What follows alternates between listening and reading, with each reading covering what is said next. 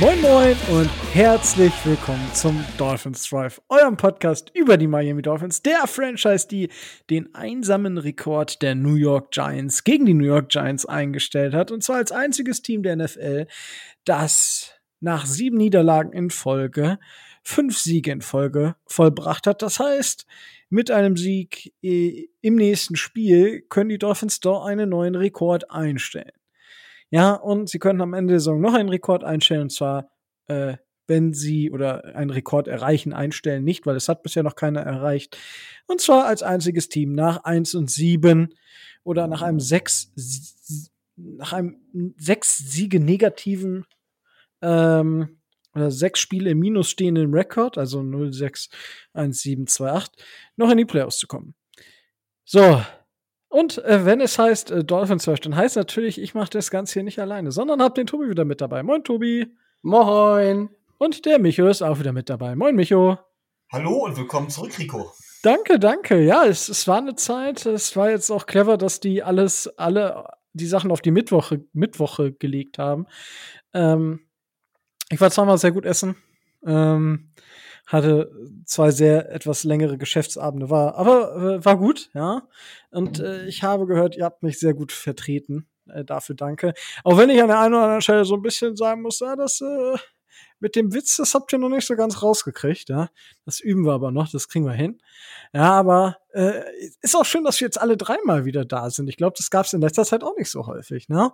Äh, Tobi war ja öfter mal nicht da. Du warst jetzt doch häufiger da, Micho? Und ich Ja, war jetzt nicht da? es gibt mir Mühe. Ja, immerhin. Einer muss es, einer muss es. Ja. Von daher, ähm, aber es freut mich natürlich, äh, dass selbst in meiner Abwesenheit die Dolphins brillieren. Und ja, bevor wir jetzt auf das Spiel gegen die New York Giants kommen, was ich natürlich jetzt schon arg gespoilert habe, äh, kommen wir zu den News. Und zwar Patrick Laird ist auf IR.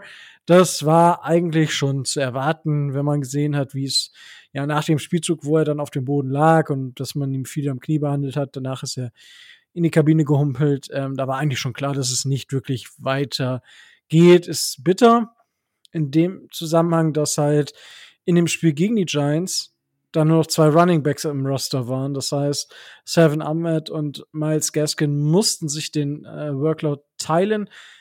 War in Ordnung, aber nicht optimal, sage ich mal. Und da ist es dann natürlich wichtig, dass Philip Lindsay dann langsam wieder fit wird. Ich weiß nicht, Tobi, Philip Lindsay, wie sieht's da aus? Ja, die Bye Week hilft auf jeden Fall. Die Bye Week hilft nicht nur äh, Philip Lindsay, dass er eventuell gegen die Jets wieder spielen kann. Die hilft natürlich auch bei der IAA-Geschichte von, äh, von Patrick Laird, weil die ähm, Vorgaben äh, bei IA sind drei Wochen Pause, nicht drei Spieltage Pause. Das heißt, er könnte eventuell nach dem Jets und nach dem, äh, nach dem Saints-Spiel gegen die Titans theoretisch schon wieder von der IA runtergeholt werden. Das klingt auf jeden Fall schon mal vielversprechend, aber im Grunde, warte mal. Äh, Philip Lindsay ist auf IA? Nein, Patrick Laird ist auf IA. Ja, gut, aber. Philipp, Philipp Lindsay ist einfach nur verletzt. Da hilft, gut. ihm die, hilft ihm die Bye Week, um wieder fit zu werden. Das ist eine Woche länger. Gut, ich war gerade kurz irritiert. Ja, aber ja, wunderbar. Das ist wohl wahr. Da bin ich gespannt. Das sollte auf jeden Fall, sonst müssen wir noch wen irgendwie aktivieren oder holen oder sonst was. Schauen wir einfach mal. Mm, Naja, Ja. wir, haben, wir haben jetzt einen, einen freien Roster-Spot und äh, mal gucken, was wir damit so anstellen und wen die Dolphins damit so vielleicht extern holen, intern nach oben ziehen. Wir werden äh, sehen, was sie damit tun. Bis jetzt haben sie noch nichts gemacht. Aber wahrscheinlich, wir nehmen ja heute Donnerstagabend auf, ähm, wahrscheinlich eine Viertelstunde, nachdem wir fertig aufgenommen haben, äh, werden die Dolphins dann den absoluten Überkracher verpflichten. ja, wir signen Ivan Camera. Naja, äh, solange es nicht, äh, wer ist das, Zach Cunningham ist oder so, der Linebacker der Texans. Ja, das äh, ist auch so ein Ding. Aber gut, das äh, sind jetzt äh, News. Ihr wisst, wir gehen in die Bye Week. Das heißt, wir haben jetzt gar kein Spiel. Das heißt, wir haben auch keinen externen Gast, wie ihr im Intro vielleicht schon gehört habt. Aber das heißt, wir haben endlich mal Zeit für die wichtigen Dinge im Leben. Und zwar, Micho, ähm, wie stehst du so zu Haustieren? Hast du selber überhaupt Haustiere? Das weiß ich zum Beispiel. Nee, ich glaube nicht. Das weißt du nicht. Ich hatte lange Zeit Haustiere, habe jetzt jetzt keine gehabt und das ist doch der Grund, warum ich mir so ein riesen Anwesen kaufe. Ich Stimmt. will irgendwann eine begehbare Vogelvoliere haben, äh, Katzen, Hunde, Hühner, Kaninchen, Ka- Schweinchen. Leider ist mein Platz nicht groß genug. Da, das ist schön. Katzenhunde. Ja, Cat, Cat Dog gab's doch diese Kinderserie. Oh, großartig. Ja, Also der, leider ist das bei mir trotz allem nicht groß genug, um Ziegen zu halten, die ich total geil finde. Und leider zu viele Nachbarn in der Nähe, um Gänse zu halten, die ich auch super finde. Aber die sind halt einfach laut. Wie? Delfin. Ich stehe, ich stehe zu, äh, Haus- stehe auf Haustiere. Swimmingpool und Delfin rein. Fertig. Sehr gut. Äh, To- Tobi, hast du Haustiere? Äh, nein, äh, meine oder die Katze, die ich, die mal hier gewohnt hat, die ist zu meinen Eltern umgezogen. Aufgrund meiner Nachtschichten war das dann doch etwas kompliziert. Okay, ja. Also ich habe auch keins, weil ich wohne in einer WG. Meine Mitbewohner überlegen zweimal, ah, vielleicht eine Katze und so, aber ich glaube nicht, dass das was wird. Ähm, wir hatten immer einen Hund zu Hause. Mein Vater hat auch noch immer einen jetzt.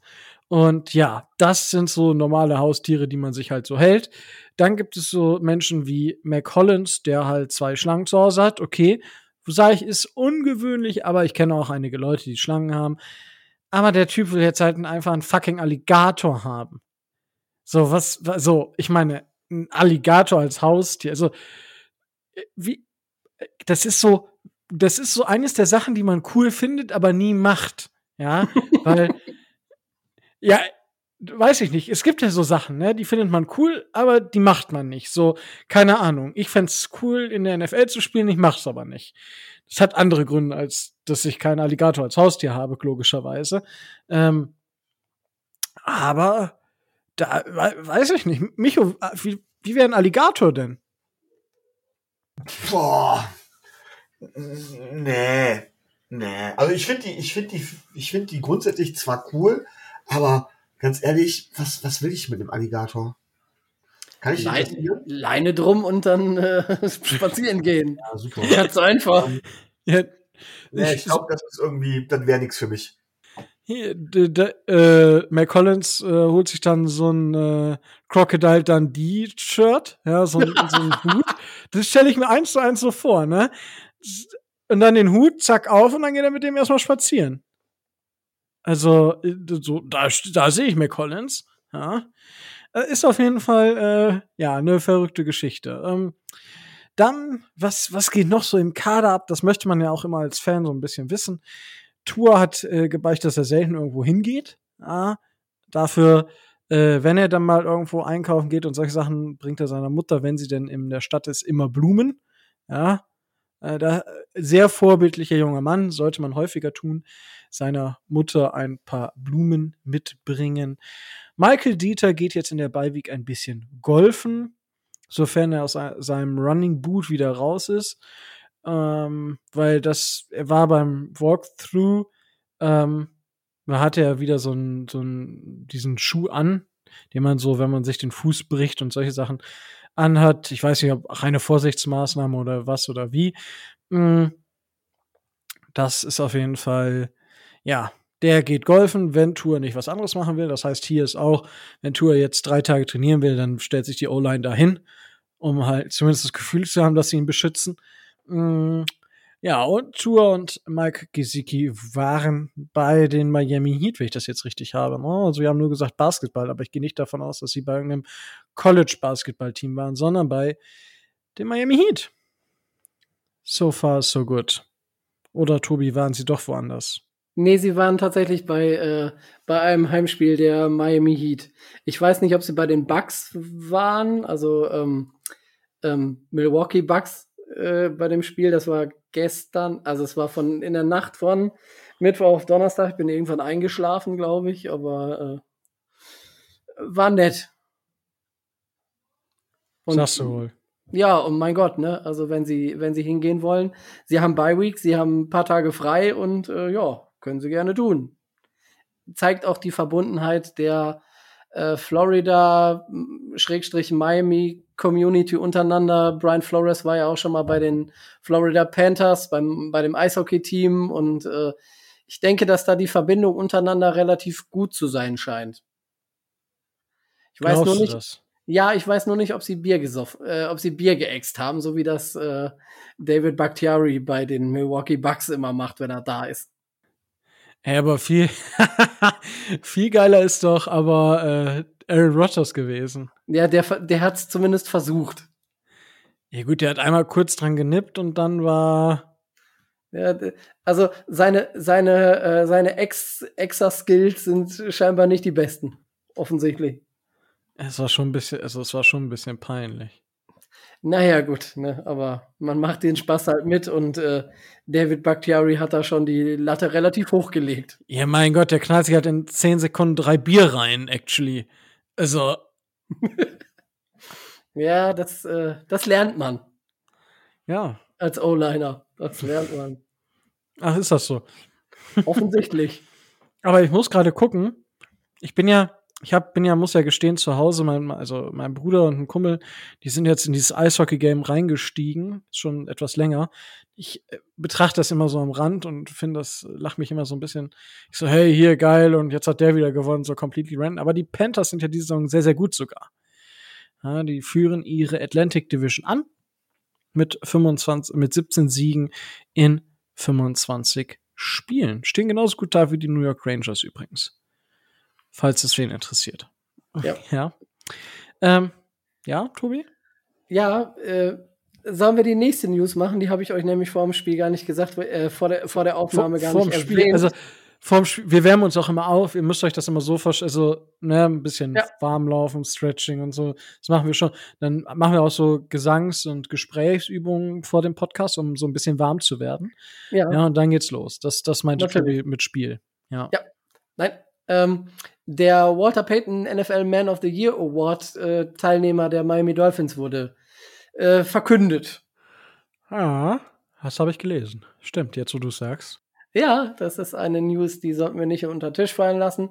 Mal sehen, ob der gute Jerome Baker, der sich in der Community rund um Miami und Südflorida relativ positiv hervortut, eine Chance hat, ähm, in der, äh, in der NFL auf den Walter Payton Man of the Year Award.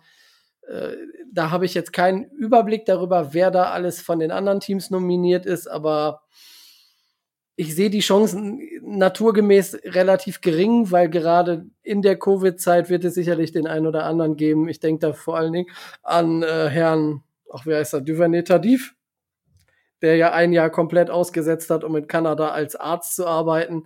Also solche Leistungen sind dann doch schon etwas äh, stärker hervorzuheben. Deswegen wird das irgendeiner von denen sicherlich werden. Okay, hat in irgend, also mir fällt halt dieses Jahr auch keiner ein, muss ich sagen, wo ich sage, boah, krass, das war was, wo ich, puh, also, wenn sich überlegt, zuletzt JJ Watt war, ich glaube, vor zwei Jahren, ne, wo er das mit dem äh, Hurricane-Geschichte hatte. Ähm, Ja, es war, glaube ich, vor zwei oder vor drei Jahren, wo der so reichlich an Millionen gesammelt hat. Und äh, das war natürlich instant äh, klar, dass der äh, das gewinnen würde. aber was macht Jerome, Ba- also wofür genau ist Jerome Baker jetzt äh, nominiert worden? Also wofür ja, aber was hat er gemacht, um dafür nominiert zu werden? Also, ähm, Jerome Baker geht viel, ähm, geht viel ähm, in die Schulen, hat äh, an Weihnachten ähm, für, für verschiedene Jugendgruppen ähm, ein Weihnachtsessen veranstaltet. Liegt unter anderem äh, dar äh, auch daran, dass er an Weihnachten äh, Geburtstag hat und ähm, hat es dann in 2020 äh, virtuell veranstaltet und ähm, bei dem ähm, bei dem ähm, Hochhauseinsturz in Miami, ich weiß nicht, wer von euch sich da noch dran äh, erinnern kann, haben unter anderem Jerome Baker und ein paar seiner Teamkollegen ja ähm, für Verpflegung der, äh, der Rettungskräfte gesorgt, sind mit, sind mit ihren Trucks da äh, dahin gefahren und haben die äh, Helfer versorgt ähm, und so weiter und so weiter. Also er ist, in die, er ist oft in die Schule gegangen. Dann, bin, dann möchte ich auch gern für den Man of the Award äh, nominiert werden. Ja, der hat das aber äh, gemacht und hat kein Gehalt, äh, kein Gehalt bekommen. Du Von niemandem, er hat kein Gehalt bekommen. Das heißt, er belastet unsere Payroll überhaupt nicht, unser Salary Cap. Nein, natürlich nicht. Also nicht, Ich nicht dafür, dass Glaube, er in eine ich Schule geht. Einfach. Ja, ich glaube, ich glaube, dass äh, ich glaube, diese, diese, dieses Gespräch führt nirgendwo hin und ist auch noch nicht mal lustig. Von daher vergessen wir's. Ja, ja, du als Beamter, du kannst ja auch nichts sagen. Uh, ja, er wird auf jeden Fall schön geschossen, der Beiweg. I love it. Wundervoll. Dann würde ich sagen, steigen wir jetzt mal ein bisschen ein in das Spiel der Miami Dolphins gegen die New York Giants. Es war ein Heimspiel und die Dolphins haben das Spiel mit 20 zu 9 gewonnen. Zehn Punkte im zweiten und vierten Viertel haben gereicht, um das Spiel an sich zu reißen. Zwei Touchdown-Pässe kamen über Tour. Den einen hat Mac Hollins gefangen, den anderen Isaiah Ford. Und darüber hinaus gab es noch zwei Field Goals. Die Giants an der anderen Stelle sind nicht über zwei, drei Field Goals hinausgekommen. Ja, Tobi, was sagst du denn? Was waren so, was hat dich so erfreut, was hat dich nicht so erfreut bei dem Spiel? Ja, also ähm, erfreut hat mich vor allen Dingen mal wieder die, äh, die Leistung der Defense. Gerade da auch die Leistung unserer äh, beiden Rookies, die sich da sehr äh, positiv hervortun. Ähm, Jalen Phillips wieder mit einer sehr dominanten Vorstellung gegen eine zugegebenermaßen auch nicht so starke äh, O-Line der Giants, aber ähm, er hat kon äh, konstant für Pressure gesorgt, hat äh, auf seinen Rekord oder hat auf seine Zahlen zwei Sacks wieder draufgelegt und hat äh, in dem Spiel den, oh, ich we- weiß gar nicht, ich glaube 30 Jahre alten äh, Rookie-Rekord der Miami Dolphins in Sacks eingestellt. Bei noch vier Spielen zu gehen, kann man davon ausgehen, dass er ähm, diesen Rekord dann auch brechen wird. Also ähm, das hat mir ähm, ähm, das hat mir sehr gut gefallen und zeigt ähm, zeigt mir ähm, zeigt mir doch deutlich, äh, dass der Draft, den wir den wir hatten oder den wir haben, ähm, nicht als äh, schlecht zu bezeichnen haben. Das führt mich dann wieder weiter zu ähm, Jalen Waddle, denn auch der hat einen äh, Rekord aufgestellt in äh, Receptions in einer Saison als Rookie. Der äh, er steht jetzt bei 86 Receptions und ist damit ähm, ligaweit ähm, der der Rookie, der am meisten Receptions hat als äh, als Passempfänger. Und darüber hinaus ist er ist er in der Liga ähm, bei für alle Passempfänger ähm, tied an Nummer zwei mit seinen 86 Receptions. Es führt, das habe ich äh, gestern Abend zufällig bei, ähm, bei auf dem Football Network gesehen. Äh, Cooper Cup, glaube ich, mit 100 Receptions, aber direkt danach kommt schon Jalen Waddle mit 86. Also er ist immer da und ist für das entschuldigt, wenn ich diesen Ausdruck noch mal bringen muss, aber er hat mich in dieser Woche so dermaßen aufgeregt. Äh, für unser RPO-Kurzpassgewichse ist er genau der richtige Spieler. Nochmal Zitat. Das ist nicht, wow. das ist nicht Wow. meine Wortwahl. Wow. Wie, äh, wie viel, das ist halt, wie viele sich von diesem Begriff angegriffen gefühlt haben, wo ich mir denke, so, mein Gott, ey. Was ist denn los? Seit wann sind wir denn so sensibel? Naja, also man kann von, man kann von dem Spiel, von der Spielweise der Dolphins und man kann von dem, was wir da tun, äh, mit vielen RPOs und Kurzpassspiel und lange Drives aneinander rein, um über den Platz zu kommen, halten, was man will. Aber das dann als Kurzpassgewichse darzustellen, ist äh, unterstes äh, Run-Bubble-Niveau. Und das, das regt mich einfach auf. Weil sowas kannst du und darfst du als jemand, der in der Diskussion über Football ernst genommen möchte, einfach nicht sagen. Weil das Warum so der, weil das so dermaßen abqualifiziert und despektierlich ist, hätte das in Anführungszeichen gesetzt. Dann wäre es okay gewesen. Dann hätte ich es vielleicht noch verstanden. Aber der, der nette äh, Herr meint das ja scheinbar, allen, äh, meint das ja ernst und äh, sieht auch keinen Grund, sich dafür dann rechtfertigen zu müssen. Und das kannst du nicht sagen. Natürlich kannst du das sagen. Ja, offensichtlich. Ich meine, wenn du, wenn du diese Art von Football nicht ästhetisch findest, das- ich, ich, ich verstehe jeden, der das sagt, weil, also, das, was die Dolphins Offense halt macht, das ist halt, das ist halt verdammt na, also verdammt eng gestrickt, ja. Also da darf nicht viel passieren und dann hast du ein Problem. Ja, die, das ist sehr, sehr, also es dürfen dir nur sehr, sehr wenig Fehler passieren und so weiter. Es ist halt, du hast nicht das Gefühl, dass auf einmal, boom, ähm, ein Big Play passiert. Das Gefühl hast du einfach nicht. Ich meine, klar, jetzt, das habe ich selber geretweetet, dass die Dolphins irgendwie in den letzten drei Spielen das Team mit den meisten Plays über 50 Yards waren. Vier Stück waren es an der Zahl. Ich glaube, das nächste hat irgendwie zwei oder drei, äh, zwei und dann ganz viele Teams mit einem oder so. Mm, Und die Vikings hatten drei, glaube ich. Aber das waren ja zweimal, also einmal Busted Coverage, McCollins, dann das Ding auf Ford, okay. Dann der, ähm, der Ball auf Wilson, der von den Ravens alleine gelassen wird und das Ding von äh, Waddle. Ähm, also es ist die, das, was die Dolphins offensiv spielen, das ist, es hat seine Gründe, warum die Dolphins das so spielen, gar keine Frage. Und äh, ich sehe Tour auch noch ein bisschen positiver, als es der immer noch der Narrativ in den Medien ist. Aber das Tour, also Tour hat, ich glaube, keine Ahnung, inzwischen wahrscheinlich über 500 irgendwas Yards durch RPOs. Ähm, der hatte vor dem ähm, vor dem Spiel waren es irgendwie 474 oder so. Und der nächste, ich glaube, es war Justin Herbert oder Joe Burrow. Die hatten ähm, 300, also es waren so ungefähr 150 Yards oder so dazwischen. Und Tour hat aber halt drei, vier Spiele weniger gespielt. So, das, das muss man schon einfach anerkennen, ja, dass diese Offense und wenn man diese Offense dann nicht mag und so, sowieso eher zu den kritischen Leuten gehört, dann kann einem so ein Begriff halt rausrutschen.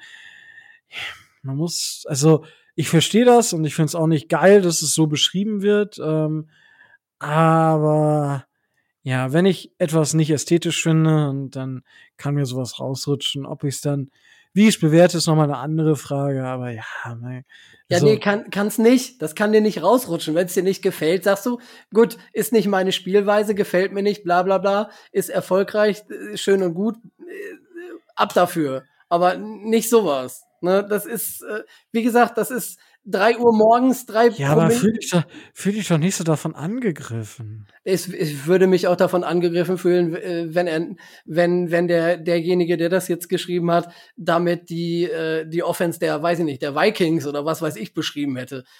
Mir passt es einfach generell nicht, dass, äh, dass das Niveau so dermaßen nach unten gedrückt wird, weil das haben, das haben die alle nicht nötig. Ne? Das sind ja alles äh, Experten scheinbar. Und die können sich tatsächlich dann äh, mit Sprache auch so ausdrücken, dass es nicht so weit nach unten rutschen muss. Wie gesagt, das ist Kneipe drei Uhr morgens mit drei, mit drei Promille auf dem Kessel. Da, da sage ich zu meinen Kumpels, ja, ja, bla bla, wat ein Gewichse. Da sage ich das. Aber nicht in einem öffentlichen, äh, in einem öffentlichen Blog, den jeder lesen kann. Sorry, geht überhaupt nicht. Würde ich, würde ich nicht, du nicht gesagt, so. Würde ich nicht mal in einem subjektiven Podcast, den wir hier machen, sagen. Du hast es ja gesagt. Ja, da sind ja Anführungszeichen dabei. Ist ja ein Zitat. Deswegen habe ich das ja extra erwähnt. Ah, herrlich. Ähm, Micho, was sagst, äh, möchtest du dazu was beitragen? Ähm, ja, also ich habe es nicht gelesen. Ähm, ich kann grundsätzlich verstehen, dass Tobi sagt, von wegen die Ausdrucksweise muss in Medien eigentlich nicht sein. Ähm, das kann ich, ich kann Tobis Aussage nachvollziehen. Aber, und jetzt kommt das ganz große Aber, ähm, wir selbst waren zum Teil, auch zum, zum Teil vor Podcast-Zeiten, also ich zumindest, lange Zeit nicht zimperlich, was andere Teams angeht, namentlich vor allen Dingen auch die Patriots. äh, die sich ständig darüber aufgeregt haben, warum Brady so geil als so geil dargestellt wird, weil er, ja, er hat wieder einen 3 Air Yard Pass Slant geworfen auf Edelman, äh, der daraus den Rest gemacht hat und deswegen, oh ja, und noch ein schöner 2 Yard Pass, so nach dem Motto. Ähm, da gibt's ja sogar YouTube-Videos, wie jemand das dementsprechend mit einer dementsprechenden äh, sexy Stimme quasi versucht zu, zu verarschen. Auch das ist despektierlich. Und dann muss man gucken, wo der Football in Deutschland herkommt. Wir haben unsere Meinung zu RAN NFL. Wir können ganz klar sagen, von wegen, dass wir RAN NFL mittlerweile ent entwachsen sind. Die Diskussion hatten wir ja schon mal. Ich meine nicht live in dem Podcast, sondern eher danach. Man muss auch anerkennen, dass RAN NFL mit genau so einer Ausdrucksweise und genau so einer, ich sage jetzt mal in Anführungszeichen, flapsigen Art die mittlerweile immer mehr hoffähig wird, ähm, tatsächlich auch den Football in Deutschland bekannt wird. Das heißt, ob man das jetzt gut findet oder nicht, aber in einem gewissen Maße gehört diese Sprache oder dieses Flapsige mittlerweile zum American Football in Deutschland dazu. Und das muss man dann akzeptieren. Und wer da mit dem Strom schwimmen will, also wer zumindest auf diesem Erfolg so ein bisschen auch mit teilhaben will, kann sich davon nicht ganz frei machen.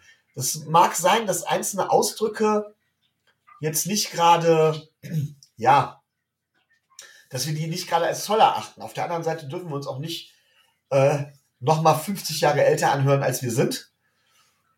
Und müssen halt einfach akzeptieren, dass das mittlerweile zumindest in einem gewissen Maße dazugehört. Ich finde es aber trotzdem richtig, dass Tobi da zumindest mal darauf hinweist, dass es nicht unbedingt immer so sein soll oder sein muss. Ich finde, es ist jetzt aber auch kein Staatsakt. Wunderbar. Dann äh, kommen wir vom, äh, ja, vom äh, RPO Kurzpass, Kurzpassgewichse, so hat es, glaube ich, geschrieben. Ja, das ist reinstes RPO Kurzpassgewichse, was Miami. Das ist, das ist aber, ich hab's gerade auch offen. Miami ist jetzt 6 und 7 und hat damit wieder leise Wildcard-Hoffnung, aber auch das Spiel gegen die Ja, Giants ist ja- war ist ja kein gut, ist ja gut, Confidence ist ja gut. Booster. Das ist reinstes RPO Kurzpassgewichse. Ja, aber du, du, du hörst ja, und der, der Satz geht ja weiter, und die Analysten haben alle recht, wenn sie Tours Entwicklung kritisch sehen. So, ist okay. Damit, damit siehst du aber auch, dass halt da einfach eine, eine Meinung, also du wirst diesen Narrativ da nicht mehr ändern können. Ja, Nein, ich meine, ich finde es nur halt- schlimm. Soll, er den, okay. er- soll er den ersten Halbsatz einfach weglassen? Da hat, man, hat da keiner ein Problem mit. Die, die, Sprache an sich, die ist so, oh, das, das kotzt mich an. Ne? Also das, das ist schlimm. Ja. Wenn ich als ernsthafter, äh, als ernsthafter Experte, vielleicht auch sogar noch mit einem neutralen Anstrich, äh, ne? Jetzt nicht auf ein Team bezogen, dass man Fan von einem Team ist und das andere Team damit abqualifiziert, sondern wenn man so eine overall -Über machen will und ein neutraler Beobachter sein will, dann kann ich nicht eine Mannschaft so dermaßen äh, abqualifizieren, indem ich das als Kurzpassgewichse bezeichne. Das geht einfach nicht. Soll er, soll er den Scheiß weglassen? Ganz ehrlich. Ne? Die, äh, schreibt da, die Analysten haben alle recht, wenn sie Tuas Entwicklung kritisch sehen. Er hat so recht. geil, ist Ne? so geil. Erster Halbzeit weg, Mhm. kein Problem. Aber das, das ist, das ist polemisch, das ist, äh, wie Micho sagt, im schlimmsten Falle Populismus und äh, das muss ich nicht haben, ganz ehrlich. Und es gibt auch Gründe, warum ich mir bei RAN keine Footballspiele mehr angucke, sondern äh, The Zone oder den Game Pass wähle, weil da wirst du so ein Wort nicht hören. Ja, gut, da, oh, Challenge accepted. Ja, Adrian kommentiert ja heute wieder äh, Vikings, also, wenn ihr das hört, hat er es kommentiert. Frag ihn doch einfach mal, was er vom äh, äh, APO Was er vom APO Kurzpassgewichse hält. Ja, herrlich. Love it. Ich, ich, ich glaube, ich muss diesen, äh, ich muss die Folge definitiv wahrscheinlich ab 18 machen jetzt, oder? Ich weiß nicht, ist das ein Ausdruck, der ab 18 ist? Schauen wir mal. Ich weiß nicht, mich, Micho, du als Lehrbeauftragter? Wenn du dir meine Schüler anhörst, ist das definitiv nicht ab 18. Nee, das Okay. ist ab, da ist das ab sechs oder so. Okay, gut. gut, gut, wunderbar. Nee, aber kommen wir doch zurück zum Spiel. Tobi. Ja, hat mir am Anfang nicht gefallen. Ich hatte am Anfang auch größte Bauchschmerzen. Ich hatte vor dem Spiel das so als, äh, als Trap-Game in Anführungszeichen für die Miami Dolphins bezeichnet. Ähm, die Giants sind ja nun mal ohne ihren äh, Starting Quarterback an, äh, angetreten. Der hat äh, Nacken, hatte Nacken, hat immer noch Nacken. Äh, die sind äh, aufs Feld gestiefelt mit äh, Mike Glennon. Äh, ich glaube, einen Starting-Record von 6 zu 28 oder so. Also äh, jämmerlich. Aber das hat am Anfang bei Mike Glennon gar nicht so verkehrt ausgesehen. Also der hat es am Anfang noch relativ gut gemacht. Die Giants haben über das Spiel hinaus auch äh, relativ viel liegen lassen. Ich kann mich da an eine Situation erinnern, ich glaube auf Golladay war es. Ähm, wenn er den fängt, naja, dann hat er das Feld vor sich und dann machen die einen Touchdown und dann sieht die ganze Sache anders aus. Aber im Laufe des Spiels wurde deutlich, dass Mike Glennon kein guter Starting Quarterback ist und dass, wenn er Druck bekommt, und der ist im Laufe de des Spiels immer stärker zu ihm durchgekommen, ähm, dass da einfach die Offense der Giants ähm, so limitiert ist, dass unsere Defense in der Lage ist, an einem Tag, an dem sie sehr gut, aber nicht Elite gespielt hat, ähm, in der Lage ist, solche Offenses zu, äh, zu dominieren und die nicht zur Entfaltung kommen lassen. Ich glaube, das weiteste, meine ich, was die Giants, äh, was die Giants geschafft hätten, wären, sind, glaube ich, an unsere 19 gekommen oder so. Also da war relativ wenig man hatte das ganze Spiel über nicht so den Eindruck, als dass ähm, die Giants dieses Spiel hätten gewinnen können. Und das hat mir am Anfang des Spiels noch ziemlich, ziemlich Sorgen und ziemlich Bauchschmerzen gemacht, weil, und da komme ich jetzt zu, äh, zu unserer Offense, weil die am Anfang auch nicht so ins, äh, ins Rollen gekommen ist. Die, ähm, die ersten zwei Drives waren acht Plays und drei Plays jeweils ähm, mit mehr oder weniger Erfolg und dann einem Punt. Ähm, der dritte Drive war dann derjenige, der uns ein, ein Field Goal im zweiten Quarter eingebracht hat. Also das sah am Anfang auch nicht so gut aus, aber ähm, es gab Drives und ähm, da muss man sagen, im vierten Quarter haben wir es wieder mal, äh, wieder mal gezogen und Tua hat mal wieder besser gespielt als davor. Ähm, klar, man, man hat bis zur Halbzeit zehn Punkte gemacht. Ähm, die nächsten vier Drives waren, waren dann aber jeweils Punts und ich hatte, ich hatte die Befürchtung, dass das wieder so ein Spiel wird, wo man einfach den einen Score oder den einen, äh, den einen guten Drive, den man braucht, um dieses Spiel dann auch wirklich sicher zu machen, nicht macht und dass es dann hinten raus eine blöde Aktion äh, wieder braucht, dass die Giants in Führung gehen. Deswegen war ich lange Zeit des Spiels äh, sehr unruhig und habe äh, Blut und Wasser zu Hause geschwitzt, weil, ähm, naja, das Running Game war wie immer ähm, quasi nicht existent. Die O-Line war weniger schlecht, als ich sie schon gesehen habe, aber weit davon entfernt, äh, gut zu sein. Ähm, was gut getan hat, war, dass Devante Parker wieder da war, der äh, einen ganz wichtigen, äh, ganz wichtigen Catch gemacht hat.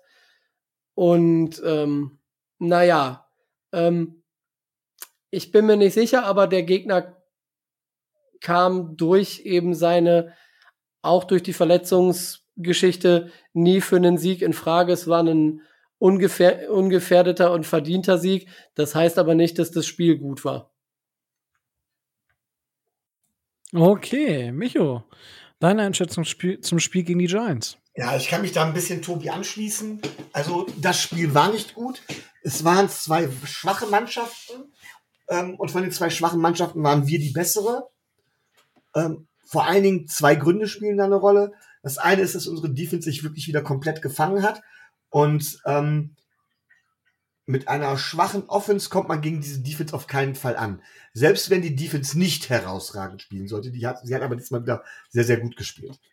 Und das zweite ist, ähm, dass die Offense mit Tour, mit kurzen Pässen, ja, ähm, zumindest funktionabel ist und, und insofern uns zumindest eine gewisse Grundlage bietet, dass wir den Ball langsam aber sicher bewegen können. Zumindest gegen gegen Defenses, die mittelmäßig sind. Da darf nicht viel bei schief gehen, weil wir halt nicht diese riesen Raumgewinner haben. Und du hast es vorhin auch angesprochen, Nico.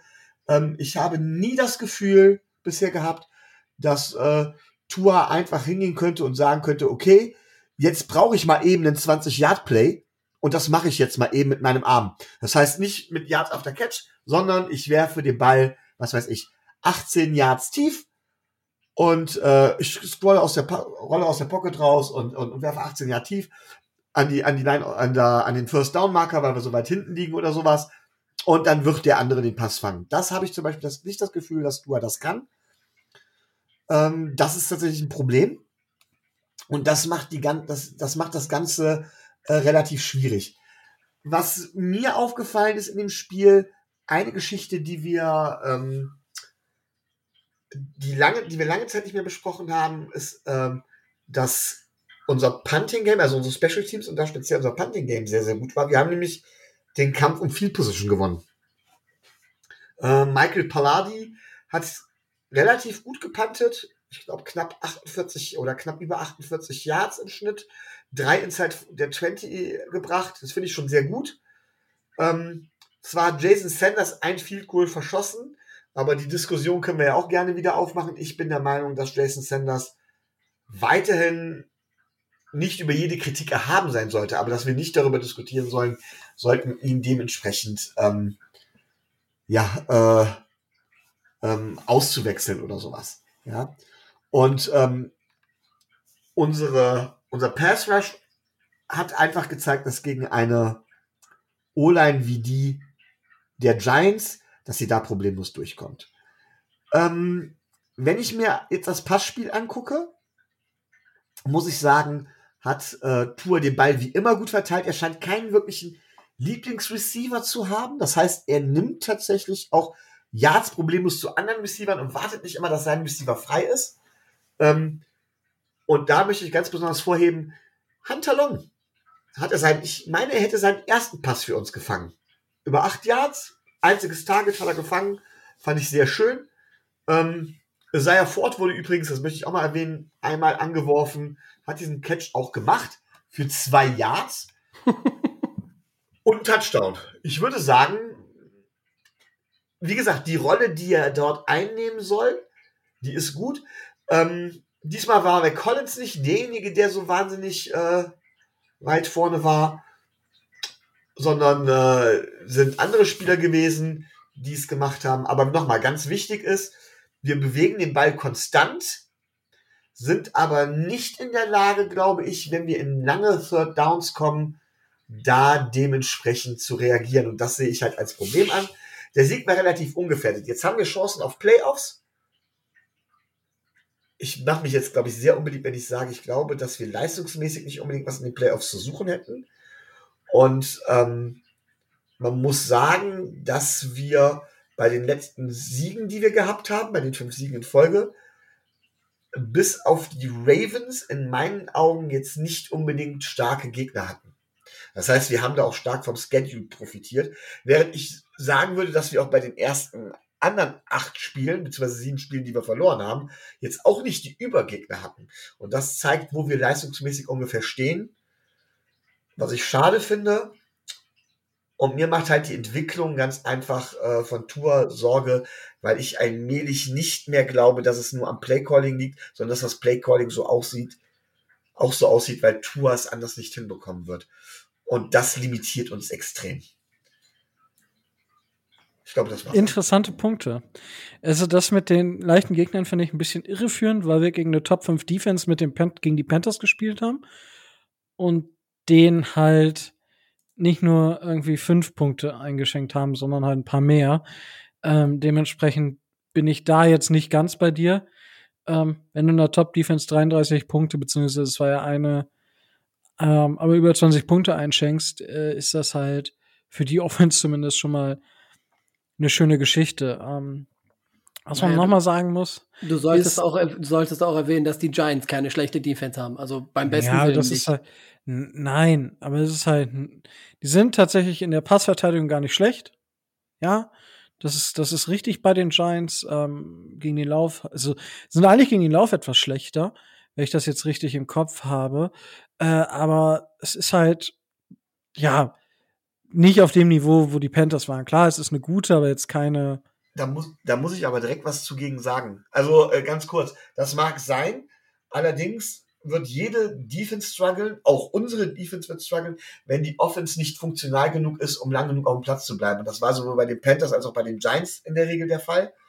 Und ähm, da, deswegen haben wir da dementsprechend, da konnte die Defense auch gar nicht ihr Potenzial entfalten. Das muss man auch mal ganz klar sagen. Deswegen sind diese Teams insgesamt gesehen für mich auch nicht unbedingt äh, weiter oben anzusiedeln. Trotz der vermeintlich guten Defense. Naja, sie sind ein durchschnittliches Team und äh, das bessere, das bessere, äh, die bessere Hälfte ist die Offense, äh, ist die Defense. Die haben eine Top 10 Defense nach der nach der Statistik und äh, man sollte das jetzt nicht zu man sollte das jetzt nicht zu klein reden. Das hat mich während des Spiels schon äh, schon immer genervt, dass dass die Leute auf den äh, auf, äh, auf den Rekord der, der, Giants geguckt haben und gesagt haben, äh, gegen die machen wir 30, 40 Punkte, keine Ahnung, irgendwas. Die sind doch so, äh, so schlecht, gerade wo Daniel Jones nicht dabei sind. Ja, von wegen sind die nicht. Ähm, die, die Eagles haben gegen die letzt, letzte Woche, ich glaube, acht Punkte gemacht oder so. Und äh, ne, redet das mal nicht so klein. Äh, die haben mit, äh, mit Bradbury, mit Xavier McKinney, mit äh, mit Aziz Ojulari, mit Quincy Roach, die haben schon gute Spieler in, in, der, in der Defense dabei, die auch teilweise äh, die, fast die ganze Zeit auf, äh, auf dem Platz waren. Also ähm, man muss das schon richtig einordnen. Natürlich sind sie nicht die Übermannschaft, aber sie sind auch nicht so schlecht, wie, äh, wie man sie reden will. Also die zweite, zweite New Yorker Mannschaft ist defensiv ein bisschen schlechter aufgestellt. Mm, ja und nein. Also ja, doch sind sie. ähm, ja. Na, aber es ist, ähm, wie gesagt, also ich finde dieses schlechte Gegner, gute Gegner-Gerede in der NFL einfach, das stört mich. Mich persönlich, weil es ist, da verlieren die gegen die und die gegen die. Also es gibt, es gibt ja jedes Jahr diesen Circle also im Prinzip kann jede Mannschaft jede schlagen, weil jede Mannschaft irgendwo einmal gewinnt. Der Circle ist natürlich nicht komplett, wenn ein Team gar nicht gewinnt. Aber dadurch, dass die Lions jetzt gewonnen haben, gibt es den Circle, ich weiß gar nicht, wie er heißt, dieses Jahr auch wieder. Das heißt, du kannst es so drehen, dass die Lions haben gegen die gewonnen, gegen, dann haben die gegen die gewonnen, die haben gegen die und so weiter und so fort, bis du am Ende wieder bei dem Team angekommen bist, was die Lions dann geschlagen hat. So, das nur dazu. Also, äh, ich bin inzwischen bei der NFL gerade dieses Jahr extrem vorsichtig, was ja schlecht und nicht schlecht. Also ich für uns, für unsere Verhältnisse spielen wir aktuell einen offensiv gar nicht so schlechten Football und defensiv sind wir einfach wieder da. Ähm, so, das dazu. Zu dem Spiel an sich. Tua fand ich erst nicht gut. Also da sind mir ein paar Dinger wieder etwas zu hoch gewesen, wo ich so manchmal so, oh, bitte, bitte nicht, nicht, nicht, nein. Ähm, aber ansonsten war das sehr gut. Wir arbeiten viel mit RPOs. Ja, Tour ist der Quarterback mit der höchsten Prozentzahl an RPO-Plays. Auch das ist, oder Play-Action im Generellen. Also von daher passt. Aber das ist das, was wir, es geht nicht anders. Tour ist in seinem, ganz, Tour ist bei Dropback, Dropback, ganz normaler Dropback, EPA per Play, ist er Nummer 6 in der Liga. Das sind Aaron Rodgers. EPA erklären per Play. Ich weiß nicht, ob damit alle wieder was anfangen können. Ja gut, das hau ich doch jede Woche raus. Also Expected Points Added per Play. Es ist ja so, ähm, ich glaube, gibt's nicht, Tobi, auf der Homepage des EVs sogar einen Artikel dazu? Ähm, ja, ich glaube schon. So, äh, Expected Points. Added per Play. Jedes, jeder Spielzug, es gibt ähm, eine Met Matrix, Matrix, wo jeder Spielzug quasi äh, Punkte bekommt, die das ja aufwerten. Man kann sich halt vorstellen, einen 5-Yard-Pass bei Dritter und 15 an der eigenen 10-Yard-Linie sind halt Expected Points Added sehr gering. Wenn man aber einen 5-Yard-Pass an der 4-Yard-Linie macht für einen Touchdown, dann sind das halt mehr Expected Points Added per Play. Also es ist jedes, jeder Spielzug, da kommt es drauf an, was ist es für ein Spielzug, ähm, wie ist die Situation der Spielzüge, also welches Down, wie sieht die Yardage aus und so weiter und so fort. Also es ist dann, da gibt es ein, zwei Artikel, die das sehr, sehr gut erklären. Das ist jetzt wirklich nur sehr, sehr kurz gehalten. Und ähm, ja, das ist halt Tour in der Pocket, also einfach in der Pocket stehen als Passer, ist er bei EPR per Play auf Platz 6. Was schlussfolgere ich daraus? Dass, wenn wir es schaffen, die Pocket mal länger als zwei Sekunden aufrecht zu erhalten, wie es zum Beispiel bei dem langen Ball auf McCollins gegen die Jets war. Ich weiß, McCollins musste sich umdrehen und so weiter und so fort. Und ja, Tour hat nicht den Arm für 50, 60, 70 Yards Play äh, in, in alle drei Minuten. Ja, aber wenn er Zeit bekommt, dann bringt er die Bälle ganz genau auch über 20, 25 bis zu 30 Yards in diesem Fenster sauber an. So, und das ist, das ist für mich gar, also, da mag man mich jetzt naiv und das auch sehr positiv sehend bezeichnen, ja, aber das ist etwas, was Tour leisten kann. Natürlich braucht er dafür bessere Umstände. Er ist nicht Patrick Mahomes, der oft äh, Plattform, also der quasi selbst, das hat haben wir auch schon gesehen. Patrick Mahomes steht in der Luft. Das heißt, er hat keine Möglichkeit, mit den Füßen, mit den Beinen zu arbeiten, mit der Hüfte zu arbeiten. Das heißt, er wirft mal eben aus dem Handgelenk, aus dem Arm einen 50-Yard-Pass. Das wirst du bei Tour nicht sehen, es sei denn, er geht jetzt direkt nach der Saison, geht er nur noch pumpen. Dann vielleicht. Ja, aber dann verliert er wahrscheinlich die Genauigkeit. Aber die, die Sache ist doch die, Tuas Genauigkeit ist aktuell sehr, sehr gut. Also seitdem er von der Verletzung zurück ist, ist die einfach sehr, sehr gut, wie er die Bälle zum Großteil platziert. Natürlich, da sind ein, zwei Geschichten drin, die hat aber jeder Quarterback in jedem Spiel. So, das ist jetzt nicht, dass das was krasses ist. Er hat, was, das, was ich auch sagen muss, diese krassen Fehler, die er am Anfang der Saison hatte, wo er Nonsense Interceptions geworfen hat, wo du dachtest so, what the fuck, was hat er da gesehen? Die hat er aktuell nicht. Zumindest nicht. Und auch die Turnover-worthy Plays sind weniger geworden. Ja, das ist halt, das ist erstmal wichtig. Dazu natürlich unterstützen wir inzwischen mit dem Play-Calling-Tour auch. Das ist bisschen besser geworden. Dadurch kaschieren wir das, was die O-Line macht, weil auch diese Woche hat die O-Line super wenig zugelassen, obwohl wir gegen eine sehr starke Front der Giants gespielt haben. Das liegt nicht daran, dass die O-Line jetzt so viel besser geworden ist. Klar, es gibt Improvement. Ähm, ich möchte hier Robert Hunt einfach mal herausheben, der jetzt zweimal in Folge, ich glaube nur ein oder zwei Pressures zugelassen hat. Das ist einfach gut. Ja, aber das ist die, die anderen profitieren quasi auch davon, dass Tour halt den Ball sehr schnell und sehr gut los wird. Und eben, er kommt schneller durch seine Reads. So, für mich ist, das ist auch ein Narrativ, wo ich dem einen oder anderen Experten sagen muss, Nope, es ist nicht so, dass Tour ein One-Read-Pony ist. Ja, man unterstützt ihn und ja, es gibt One-Read-Plays. Und zwar wahrscheinlich mehr als im Durchschnitt der NFL. Aber come on. Es ist bei weitem nicht mehr so, dass Tour nur einen Read und dann in Panik verfällt. Ist nicht so. Auch da hat er gelernt. Und das sind so viele Punkte, die bei Tour inzwischen dazukommen, wo ich sage, wenn Tour ist kein Quarterback, der viel alleine macht. Aber wenn wir bei Tour, und das, das ist das Ceiling, Tour, das Ceiling, was Tour hat, ist Drew Brees.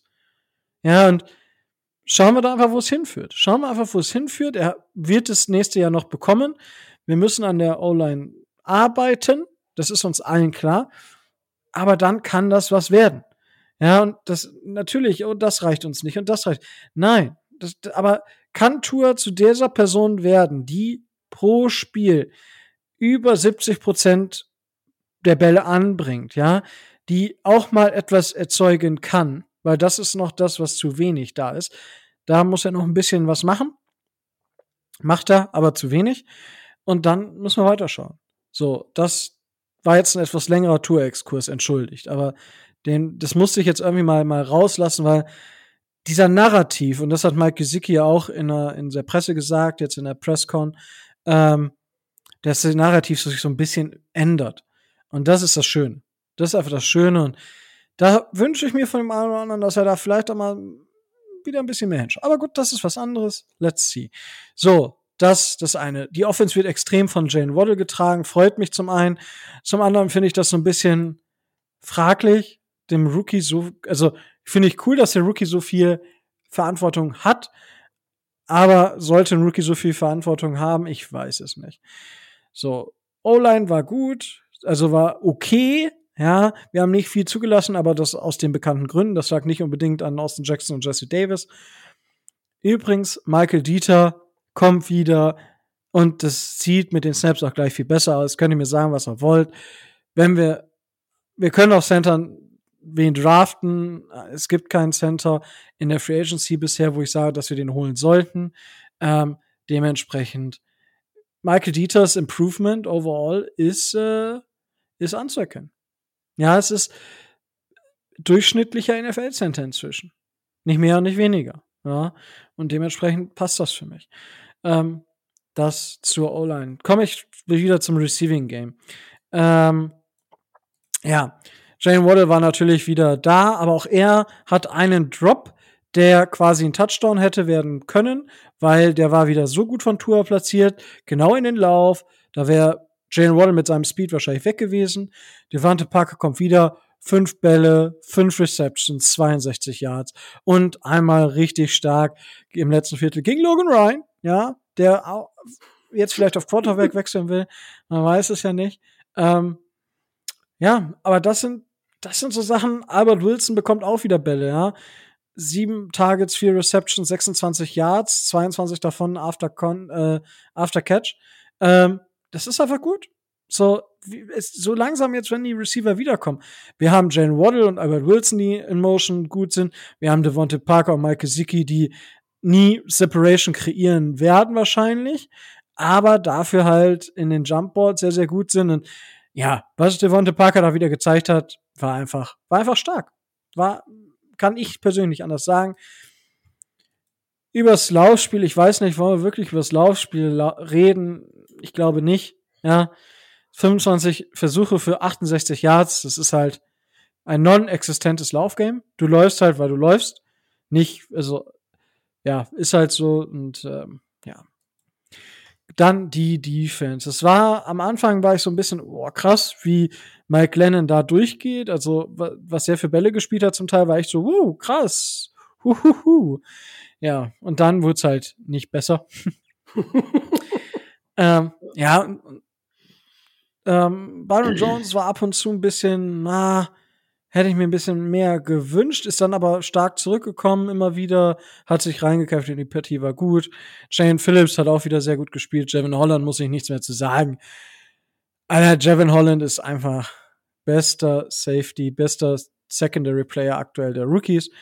Ähm, ja. Elaine Roberts muss ich äh, auch mal loben. Der macht sich die Saison deutlich besser als letzte Saison. Spielt nicht überragend, aber immerhin. Ja, also es ist besser als ich vor der Saison erwartet habe. Das soll ja auch mal hier gelobt sein. Eine Enttäuschung gab es in dem Spiel. Emmanuel Ogbar hat keinen weiteren Pass an der Line of Scrimmage irgendwie runtergeschlagen. Demnach ist sein sieben Spiele Streak vorbei. Das war ein bisschen schade. Oder waren es sieben oder sechs? Ich weiß es gerade gar nicht. Aber es war auf jeden Fall viel. Ja, Tobi? Dennoch geht der Miami Dolphins Streak ja weiter, weil ähm, wir haben es ja trotzdem geschafft, an der äh, an der Line einen Pass runterzuschlagen. Es war Korrekt. jetzt zwar nicht Ogbar, aber ähm, ich glaube Adam Butler, meine ich. Ja, es dürfte Adam Butler gewesen sein, ja. Von daher, das Team geht weiter und Ogbar kann im nächsten Spiel dann weitermachen. Also, das ist eine Stärke der Dolphins, die in dieser Saison dazu führt, dass wir da ligaweit führend sind in der Statistik. Ja, es ist einfach, ist einfach gut. Dazu hat die Defense vier, äh, 22 Run-Stops, also 22 Countable Run-Stops gehabt, das heißt innerhalb der zwei, zwei Yards an der Line of Scrimmage. Natürlich könnten das auch Shared Tackles sein, das ist genauso wie bei den Pressures, aber immerhin. Apropos 22, genauso viele Pressures hat PFF auch gezählt.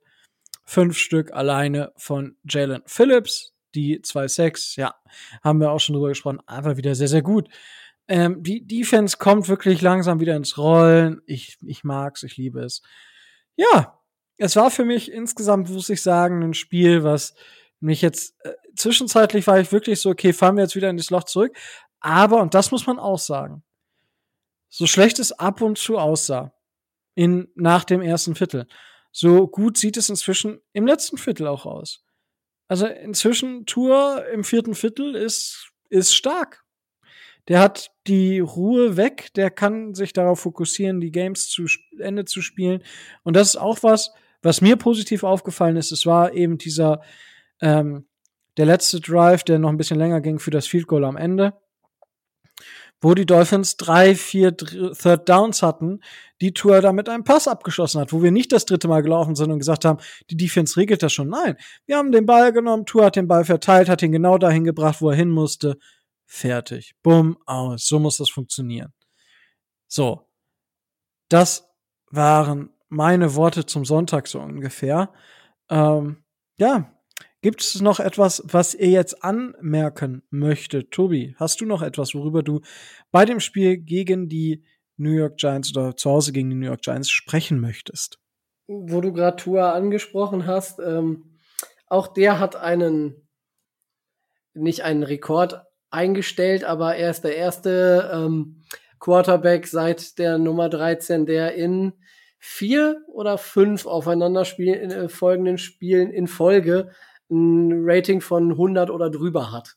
Also klar, es hat auch seine Gründe, warum das so ist, aber ähm, wie du sagst, er ist gerade im vierten Viertel sehr akkurat, sehr präzise, er macht wenig Fehler und ähm, wenn er Fehler macht, dann sind das Fehler, die nicht so kostspielig sind, sage ich das mal. Gerade in den letzten Spielen. Das war ja ähm, bei anderen Quarterbacks der Miami Dolphins in dieser Saison auch schon mal anders. Ne? Also ja, gut, aber ich sag mal, dass das Quarterback-Rating sollten wir jetzt vielleicht nicht als. Ich wollte es nur erwähnen, dass das so ist. Ja, ich meine, das Schöne beim Quarterback, wenn du keine Interception wirst, hast du ja schon gewisse, gewisse Baseline. Ne? Dazu darfst du nicht jeden Ball wegwerfen.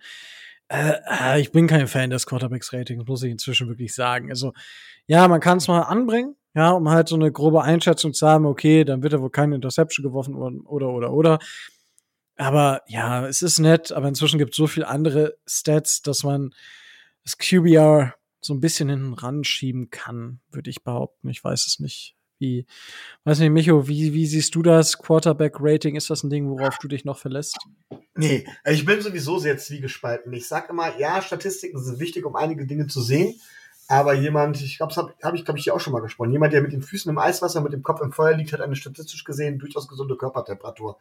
Ähm, von daher bin ich bei Statistiken auch immer vorsichtig und sage auch immer, okay, Zahlen Zahlen sind wichtig, Zahlen sagen viel aus, aber halt eben nicht alles. Und genauso ist es beim Quarterback-Rating halt eben auch. Ne? Ähm, du kannst vielleicht grob ein paar Sachen davon ablesen, aber nur weil jemand jetzt ein gutes Quarterback-Rating hat, würde ich nicht sagen, von wegen, dass er unbedingt auto automatisch ein guter Quarterback war. Das jetzt gar nicht mal auf Tour bezogen, sondern allgemein gesprochen. Sehr gut. Ähm, ja, gibt es denn sonst noch irgendwas, was ihr zu diesem Spiel sagen möchtet? Ja, ich hätte da noch was. Ja. Ähm, also nochmal, ich fand den Sieg soweit okay und ähm, ich gebe auch gerade dir, Rico, recht, wenn, wenn, wenn du sagst, ähm, Tour macht keine Fehler und man kriegt auch, Tour ist akkurat, alles gut und schön. Ähm, aber darauf habt ihr mir tatsächlich, seid ihr mir auch zu wenig noch eingegangen, weil ich habe folgendes Gefühl gehabt. Wenn man irgendwann an der Stelle steht, dass man zum Beispiel im vierten Viertel zwei Touchdowns holen muss und dementsprechend anders spielen muss, glaube ich nicht, dass wir von Tour, oder habe ich im Moment nicht das Gefühl, so rum muss ich sagen, dass wir von Tour das bekommen, was wir brauchen. Und auch in dem Spiel wieder habe ich das gesagt, okay, wir waren in Führung, wir konnten dieses Kurzspiel gut durchziehen. Die Defense hat das Ganze noch zusätzlich getragen. Dann passt das, dann ist das auch, auch ein perfekter Gameplan, muss ich auch sagen. Da hätte ich auch kein Problem damit, wenn wir einen Patrick Mahomes da stehen hätten, der dieses RPO-Kurzpass-Gespiele äh, ähm, tatsächlich äh, durchführt. Das ist tatsächlich unabhängig vom Quarterback. Das Problem fängt halt dann an, wenn das nicht mehr reicht. Und da weiß ich nicht, da habe ich immer noch keine endgültige Antwort drauf, wie es mit Tour aussieht. Du hast vorhin gesagt, äh, Rico, ähm, wenn er in der Pocket die Zeit bekommt. Das ist aber bei vielen so, wenn die in der Pocket die Zeit bekommen. Das ist nicht das Entscheidende, sondern das Entscheidende ist ja, wenn er auf dem Feld improvisieren muss, quasi, äh, und dann die Plays machen muss, die Plays selber kreieren muss. Da habe ich dann doch mittlerweile meine starken Zweifel. Ich habe das lange Zeit aufs Play-Calling geschoben, aber gerade nach dem Spiel muss ich sagen, habe ich das Gefühl, dass man auch so spielt wegen Tour und nicht, dass Tour da von dem Play, von dem, von dem, äh, von dem Gameplan und vom Playdesign eingeengt wird. Das ist mir Naja, sicher als Ergebnis von diesem. Von Das, das Problem ist aber, wo- wodurch wird die Offense denn limitiert? Also, du, ich, das ist mein Problem tatsächlich. Ich, ich, viele andere Teams haben auch schlechte O-Lines, gar keine Frage. Wir sind, wir haben mit Abstand die schlechteste, gar keine Frage. Aber was kommt dazu?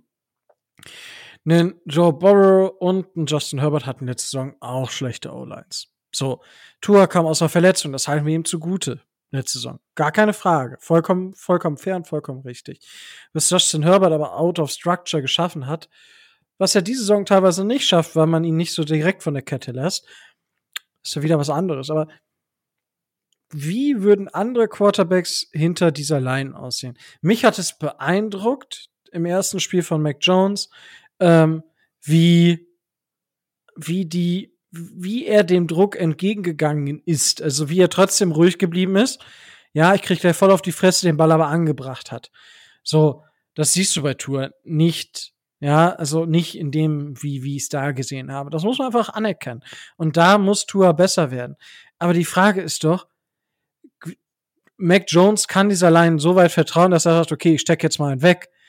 Aber er geht nicht in den Snap rein und sagt, boah, scheiße, ich hab, ich krieg Druck. Ja, und jetzt kommt Tour in diesen Flow rein mit den RPOs, mit den Rollouts und so weiter und so fort, dass er ein bisschen mehr Zeit sich kaufen kann. Er ist immer noch ein Top 3 Quarterback, was die Time to Throw angeht. Ja, ich glaube, äh, wer war vor ihm? Tom Brady war vor ihm, Mac Jones war hinter ihm und ich weiß nicht, wer, wer an eins war. Ich war Kyler Murray. Nee, ich glaube nicht, aber ich weiß es nicht. Ich weiß es gerade nicht. Ähm, und das ist halt, das kann er. Und das ist ja auch diese, diese Identität, der den Ball schnell raus. Die, die Frage, die ich mir aber stelle, Micho, wie, welch, glaubst du, dass viele andere oder das jetzt, ich sag mal Patrick Mahomes, würde der, wenn du den jetzt in die Dolphins Offense stellst, würde ein Patrick Mahomes oder wie viel besser würde ein Patrick Mahomes diese Offense machen, weil er mit dem Druck besser umgehen kann? Ich glaube, das ist, also, das ist die falsche Frage an der Stelle. Ähm, da, also, beziehungsweise die, die, die Frage, die du stellst, geht gerade an dem, was ich gesagt habe, vorbei. Grundsätzlich glaube ich, dass auch ein Patrick Mahomes hinter dieser Line Schwierigkeiten hätte. Ja, ähm, ich glaube, dass ein Patrick Mahomes vielleicht das Kurzpassspiel hinbekommen könnte, wobei, äh, das hat Adrian ja bei den Chiefs zum Beispiel ähm, gerne mal analysiert, dass Patrick Mahomes da die Geduld für fehlt, das zu machen. Also auch der hat seine Schwächen. Ja, keine Frage. Ähm, mein Problem ist aber, und das sehe ich unter einem vielseitigen Quarterback, ich glaube, dass Patrick Mahomes rein technisch dazu in der Lage wäre, dieses Kurzballspiel auszuführen und diese Big Plays selber zu kreieren, wenn er dementsprechend Druck bekommt, wenn er aus der Pocket raus muss, wenn es gefragt ist. Und bei Tua bezweifle ich halt eben den letzten Punkt. Das heißt, beide hinter derselben O-Line. Da glaube ich, dass Tua wahrscheinlich sogar beim Kurzpassspiel etwas besser ist, aber eindeutig bei den Big Plays dementsprechend oder bei dem, bei dem, bei dem Selbstkreieren, bei dem vertikalen Game verliert. Und die Frage, die wir uns stellen müssen, ist, das vertikale Game ist wichtig. Du bringst immer Drew Brees als, als Beispiel. Und das finde ich auch vollkommen legitim und auch okay, weil Drew Brees auch größtenteils über das Kurzpassspiel kam. Auch ein Tom Brady kommt viel über das Kurzpassspiel. Aber beide, sowohl Drew Brees als auch Tom Brady, waren in der Lage, jederzeit eine Defense zu bestrafen, vertikal zu bestrafen, wenn sie das nicht, äh, wenn sie, wenn sie sich zu sehr auf das Kurzballspiel fokussiert haben. Und das sehe ich bei Tua leider nicht. Und da ist, glaube ich, der entscheidende Punkt. Ich glaube zum Beispiel, dass ein Patrick Mahomes unter der Line, unter derselben Line, er würde nicht so gut spielen grundsätzlich, aber ich glaube auch ein Patrick Mahomes wäre halt in der Lage, trotz dieser Line, wenn man sich aufs Kurzballspiel konzentriert, vertikal, äh, vertikal zu gehen und die gegnerische Defense damit quasi zu bestrafen. Ich hoffe, es ist klarer geworden, was ich meine. Ja, ich, ich weiß, was du meinst. Das ist halt, ja, die Frage ist halt, würdest du es ähm, unter den Umständen, die Tour hat, wie viele Quarterbacks hätten da die Möglichkeit, andere Teams äh, vertikal zu bestrafen? Also klar, es gäbe wahrscheinlich einige, die das könnten. Die Frage ist aber halt, ähm, ja, wie, wie sehr können sie das? Also, ja, weiß ich nicht. Es, es ist immer für mich ein bisschen schwer zu greifen, Ja, das, das, Ganze. Das ist Glaub, das ist natürlich jetzt Glaubenssache, weil wir einfach die Leute nicht in die Defense stellen können. Aber tatsächlich glaube ich, wenn ich die einzelnen Teams durchgehe, dass tatsächlich knapp zwei Drittel Quarterbacks in der Liga, glaube ich, dazu dann in der Lage wären, das Ganze vertikal zu machen. Das ist jetzt nur grob überschlagen. Ich müsste jetzt jedes Team einzeln durchgehen. Kann ich, ich kann mich gleich gerne muten und das mal machen. Aber ähm, also das, ich glaube, dass es relativ viele sind, die das eben können. Und dann muss man halt eben sagen, okay, dann muss man Tour weiter unten einsortieren, wenn man das will. Man kann natürlich sagen, okay, mir ist das vertikale Play egal, ich gehe das Risiko ein, unsere Defense ist so gut, dass wir dann einfach hingehen können und sagen können, ähm, ja, okay, wir verzichten auf das vertikale Spiel und Tour ist dann dementsprechend genau unser Mann, weil das reicht mir auch oder sowas. Aber das glaube ich vom, vom Grundprinzip nicht. Das ist eine Grundphilosophie, von der man ausgehen muss. Aber ich werde mich jetzt mal muten und werde mal tatsächlich alle Teams durchgehen und werde euch dann sagen, wie viel Quarterbacks meiner Meinung nach dazu fähig wären, hinter dieser O-Line in diesem Team trotz allem die Gegner vertikal zu bestrafen. Sehr, sehr gut. Ja. Ähm, ja, das ist natürlich jetzt äh, eine lange Aufgabe. Wir spielen natürlich in dieser Zeit jetzt ein bisschen äh, Fahrstuhlmusik ein. Ja, düb, düb, düb, düb, düb, düb. Ja, ähm, obwohl das ja schon ziemlich witzig. jetzt so zehn Minuten einfach entspannte Musik zu spielen, bisschen Smooth Jazz. Ähm, ja, Smooth Jazz. Kannst Ja. du sowas? Kannst du sowas ja, spielen? natürlich. Selbstverständlich. Ja, was fragst du denn? Ja, das, Ich frag gar nichts mehr. Ja, das ist, war doch Aufnahmebedingung hier im Dolphins Drive eigentlich. Ach so, das, ja. das, Dachte. weil wenn das nichts wird, dann machen wir doch eine Smooth Jazz Band auf. Ja, dann muss ich ja meine Posaune wieder aus dem Keller holen. Ja, siehst du, es wird großartig. Ja, großartig. großartig. Ja, ähm, Tobi, aber Ja, kommen, wir, kommen, wir, kommen wir zur O-Line. Du hast ja in der Facebook-Gruppe. 19 Quarterbacks habe ich gezählt, die meiner Meinung nach dazu in der Lage wären. Das heißt, Tua wäre auf Platz 20. Ich habe da, dabei auch Verletzte mitgezählt, aber tatsächlich wären es dementsprechend ist Tua ungefähr dann im unteren Ligadrittel. Das müsste man so Pi mal Daumen sagen. Hast du Jay Cutler mitgezählt? Nur, akt nur aktive, beziehungsweise welche in dieser Saison zumindest Snaps gesehen haben. Achso. Fraglich, frag, wen ich zum Beispiel nicht mit reingenommen habe, obwohl ich überlegt habe, ist so ein Tyler Heineke, weil ich ganz einfach glaube, dass der zu dem Kurzpassplay nicht in der Lage ist. Ne? Aber ich sehe Tour da irgendwo um die Range Platz 20. Das ist jetzt, glaube ich, jetzt mal eine Zahl, über die man wirklich diskutieren kann. Ja, das äh, ist definitiv eine Zahl, über die man diskutieren könnte. Ähm, also ich sehe Tour aktuell insgesamt ja wahrscheinlich so irgendwo zwischen 12 und 16. Doch, also insgesamt. Das ist ja das, was du gerade auch ansprichst, oder Micho? Ist ja jetzt nicht nur, wer, wer könnte die äh, gegnerische Offense, äh, Defense mit dieser O-Line bestrafen, sondern auch das andere. Ja, grundsätzlich wäre, ja, ja, es ist nicht so genau zu trennen. Also klar, es gibt Leute, also ich glaube zum Beispiel, dass ein Josh Allen zum Beispiel, der bestraft, der bestraft vertikal, das ist keine Frage. Ähm, ich glaube aber, dass er nicht so gut in der Lage wäre, den Ball konstant über das Kurzpassspiel zu bewegen. Die Frage ist, was man wichtiger gewertet, also was man, was man als wichtiger gewertet, wenn man so ein Rating sieht. Aber es war jetzt erstmal die Frage, wer ist hinter dieser O-Line in der Lage, tatsächlich eine Defense vertikal zu bestrafen, weil Tua das in meinen Augen Stand jetzt halt eben nicht wäre. Und da sagtest du halt, ja, aber das liegt an der O-Line. Und da glaube ich, dass viele da halt doch zu in der Lage wären. Ich gebe dir recht, die Frage ist, würden sie genauso ein effizientes Kurzballspiel aufziehen können? Da wird Tua dann wieder weiter nach oben rutschen und dann ist es eine Frage der Gewichtung. Ja, nee, aber gut, ich sag mal, aber Tour hat sich, äh, das sollten wir zumindest festhalten. Und ich denke, da könnten wir uns äh, wahrscheinlich auch alle einig sein drüber, dass Tour sich definitiv weiterentwickelt hat. Ja, doch, da kann ich mitgehen. Okay. Äh, Okay, das hätte mich jetzt auch erschrocken, wenn du da gesagt hast, nö. Nö, er hat sich nicht weiterentwickelt. Der war Schlappen. Da hätte ich gefragt, okay, was ist da los? Ähm, aber gut, Tobi, du hast ja in der Gruppe, das ist ja jetzt so ein bisschen auch das Schöne, weil, weil Micho da keinen Einblick hat, ähm, die O-Line angesprochen. Ja. Da ist ja so ein bisschen Ich habe Ähm. mal, ich hab mal geguckt. Du hast mal geguckt. Dann ja lege Zeit uns doch, lege uns doch deinen Plan einfach mal vor. Also, was dieser O-Line fehlt, ist nicht Robert Hunt. Den würde ich, äh, würde ich auf jeden Fall äh, so mit als den sehen, der seinen Platz in der O-Line am sichersten hat. Dann aus äh, General Manager äh, Überlegungen wäre es Blödsinn, Austin Jackson zu cutten. Das wird zu teuer. Den wird man dann also auch noch weiter behalten und durch die nächsten, also zumindest noch das eine Jahr wird man ihm äh, wahrscheinlich geben. Wovon ich schwer ausgehe, ist, dass äh, das äh, gut über Liam Eichenberg müssen wir auch nicht reden. Der ist äh, First Year Rookie, der wird auch auf jeden Fall noch ein zweites Jahr kriegen. Du hast das Improvement von Michael Dieter angesprochen.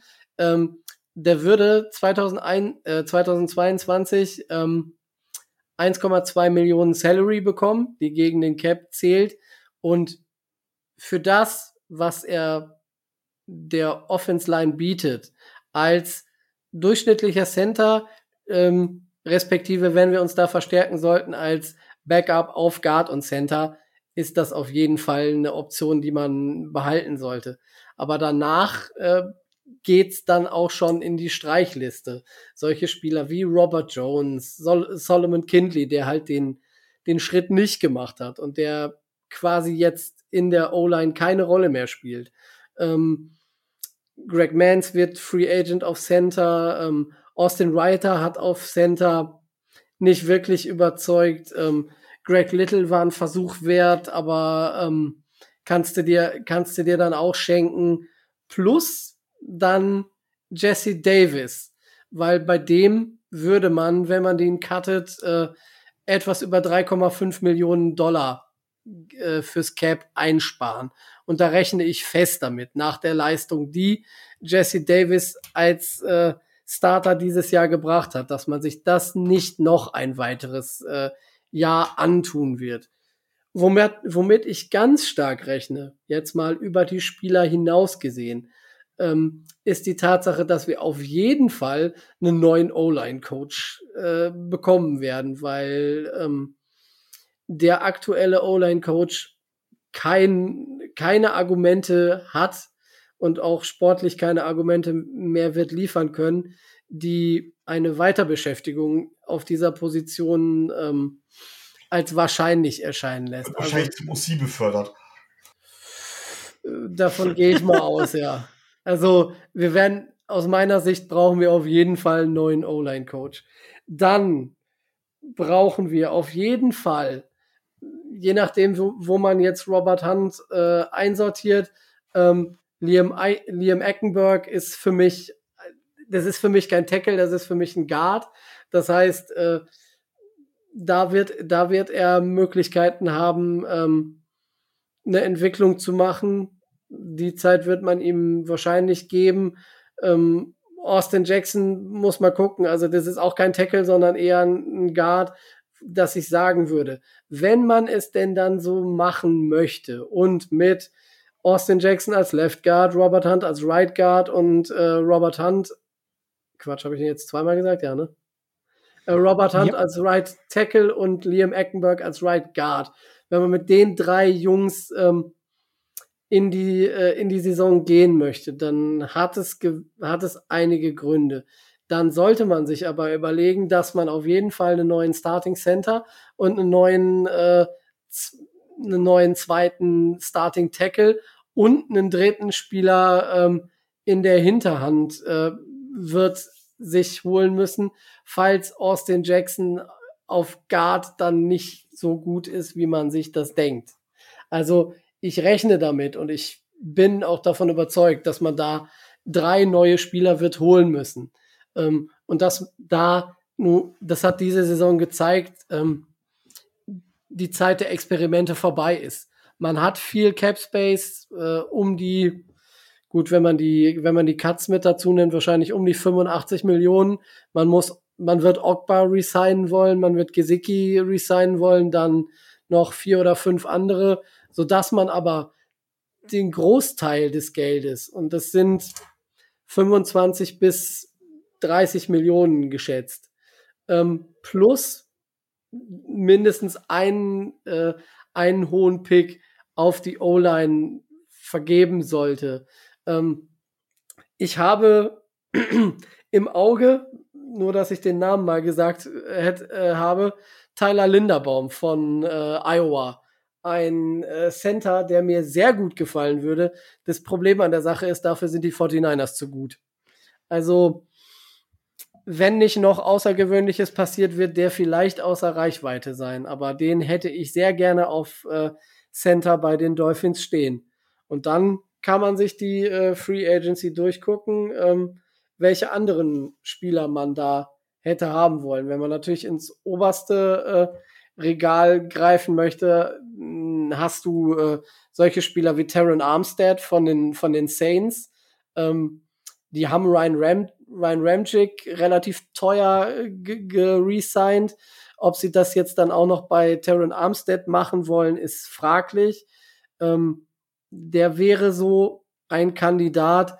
Es gibt da aber auch noch ähm, einige andere. Also die gerade die Situation auf ähm, auf Tackle ist nicht schlecht. Auf Center ist sie relativ mau. Das heißt, da kann man wählen, ob man sich äh, Spieler weit jenseits der 30 holt, die dann noch gut sind, oder eben dann bei der Qualität Abstriche macht und da dann agiert. Was man natürlich machen kann, äh, Ted Karras wird äh, wieder Free Agent, ob man den zurückholen möchte, aber ob der jetzt die äh, New England Patriots nochmal verlässt, ist äh, eher fraglich. Also man kann sich das ja alles mal durchgucken und man hat da ja auch Zeit für. Also ich wäre für, wenn man Armstead und Linderbaum holt, dann ist das schon eine ganz andere Line, als äh, von der wir jetzt reden. Äh, ist Armstead nicht ein D-Liner? Dann reden wir von den, reden wir vom, vom anderen Armstead. Ich glaube, es gibt okay, mehrere. Bin ich da gerade auf dem falschen Namen, Entschuldigung. Mit mehr, äh, es gibt da, glaube ich, mehrere seines Namens. Ja, der äh, spielt Offense und Defense. Spielt er beides? Nein. Nein, sowas hätte, gibt's. Hätte mich jetzt, äh, du meinst, ach oh Gott, wie heißt der? Eric Armstead oder so von den 49 Arik. Ja, ja, genau. Arik Armstead. Ja, ja, genau, richtig. Den gibt's noch. Der ist bei den, ich meine bei den 49ers wieder. Ja, okay, alles äh, dann äh, ist okay. Ich habe nichts gesagt. Naja, okay. Es ist der, der, der, richtige der, der richtige Nachname, ich meine aber Taron Armstead. Der äh, spielt bei New Orleans. Der ist halt schon 30, glaube ich, aber ein bisschen Veteran Experience kann unserer O-Line auch äh, gut tun, glaube ich.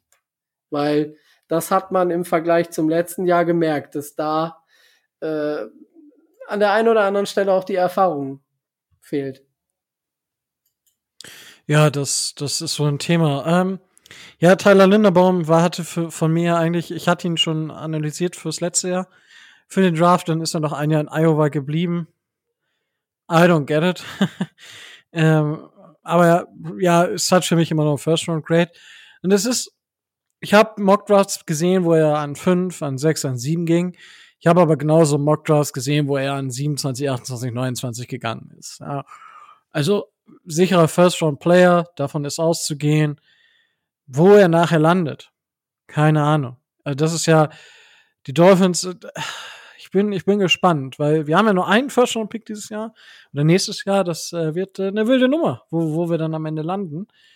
Ähm, wo der Pick sein wird und welche Spieler man dann so ins Auge fassen kann. Aber es wird auch dieses Jahr wieder genug Spieler geben und wenn wir es machen, so wie dieses Jahr just draft good football players und nicht so wie in den Jahren davor.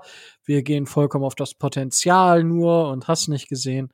Nein, just draft good football players und Tyler Linderbaum ist ein sehr, sehr guter Footballspieler.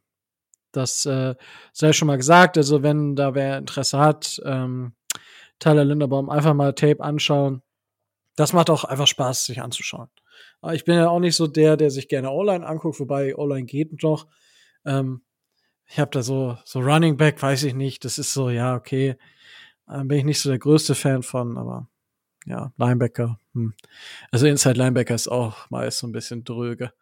Aber gut, äh, das zu meinen persönlichen Präferenzen. Mm, ja, gibt es denn etwas? Ähm, die Dolphins nach Halloween, das ist auch so eine besondere Geschichte mit Brian Flores. Da sind wir, glaube ich, irgendwie Top 5 der Liga in den letzten drei Jahren. Irgendwie total verrückt. Also nach Halloween geht's bei den Dolphins immer erst richtig los. Ja, wir sollten vielleicht mal einen Antrag stellen, erst nach Halloween mit der Saison loszumachen, äh, loszulegen.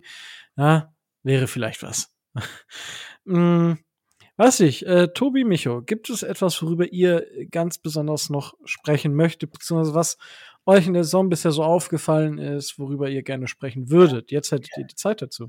Es gibt zwei Sachen, die, die mir jetzt erstmal stand, jetzt erstmal noch eingefallen sind. Ich komme gleich mit Sicherheit noch mit mehr Sachen. Aber zum einen, wenn wir jetzt gerade bei O-Line sind, hatten wir noch eine Frage zum Thema O-Line, oder? Das ist korrekt. Die kann ich in der Zwischenzeit mal raussuchen. Das wäre das eine gewesen. Und die zweite Sache wäre die gewesen, wir haben noch nicht unsere Spieler des Spiels gekürt. Und nachdem wir das ja die Hälfte der Saison sowieso nicht gemacht haben, finde ich, dass wir diese Tradition trotzdem weiter fortleben lassen sollten. Ähm, ja, ich werde mir, ich werde mir ab nächster Saison auch wieder so ein Sheet machen, wo ich dann alles einfach abhake, damit hier mehr Struktur herrscht. Zucht und Ordnung ist wichtig. Und danach, danach käme ich mit, käme ich mit Sicherheit gerne noch, äh, äh, kann ich gerne noch über, oder können wir gerne noch über andere Sachen reden, aber das sollte man, sollten wir zuerst mal klären, finde ich. Ja, Micho, dann fang einfach mal an. Womit? Mit dem Spiel des Spiels. Okay.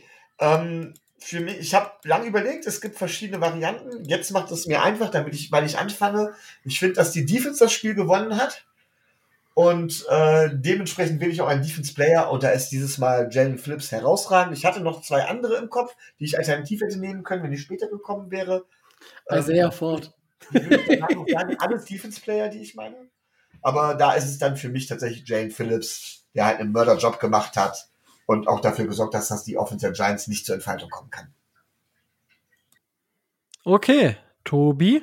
Ja, ich gehe obvious choice. Äh, ich hätte auch zwei Varianten, aber äh, da ich Waddle Guy bin von, von Tag 1 an, äh, wähle ich wieder Jalen Waddle. Eine, trotz, des, trotz dieses massiven Drops? Trotz dieses massiven Drops, ja. Wir müssen uns langsam darüber unterhalten, ob der junge Mann nicht eine Drop-Schwäche hat. Er hatte jetzt immerhin schon zwei. ja, ja, okay, okay. Jetzt, ja, aber ein alter der, der, war, der, der, der, Drop war echt äh, kritisch. Der war tatsächlich etwas, äh, etwas kritisch, aber ansonsten, äh, er ist unser Nummer 1 äh, Target, er ist unser Nummer 1 Receiver und äh, hat das auch in diesem Spiel deutlich gezeigt, äh, dass er ähm, dass er gut in der Lage ist, da, äh, da zu agieren.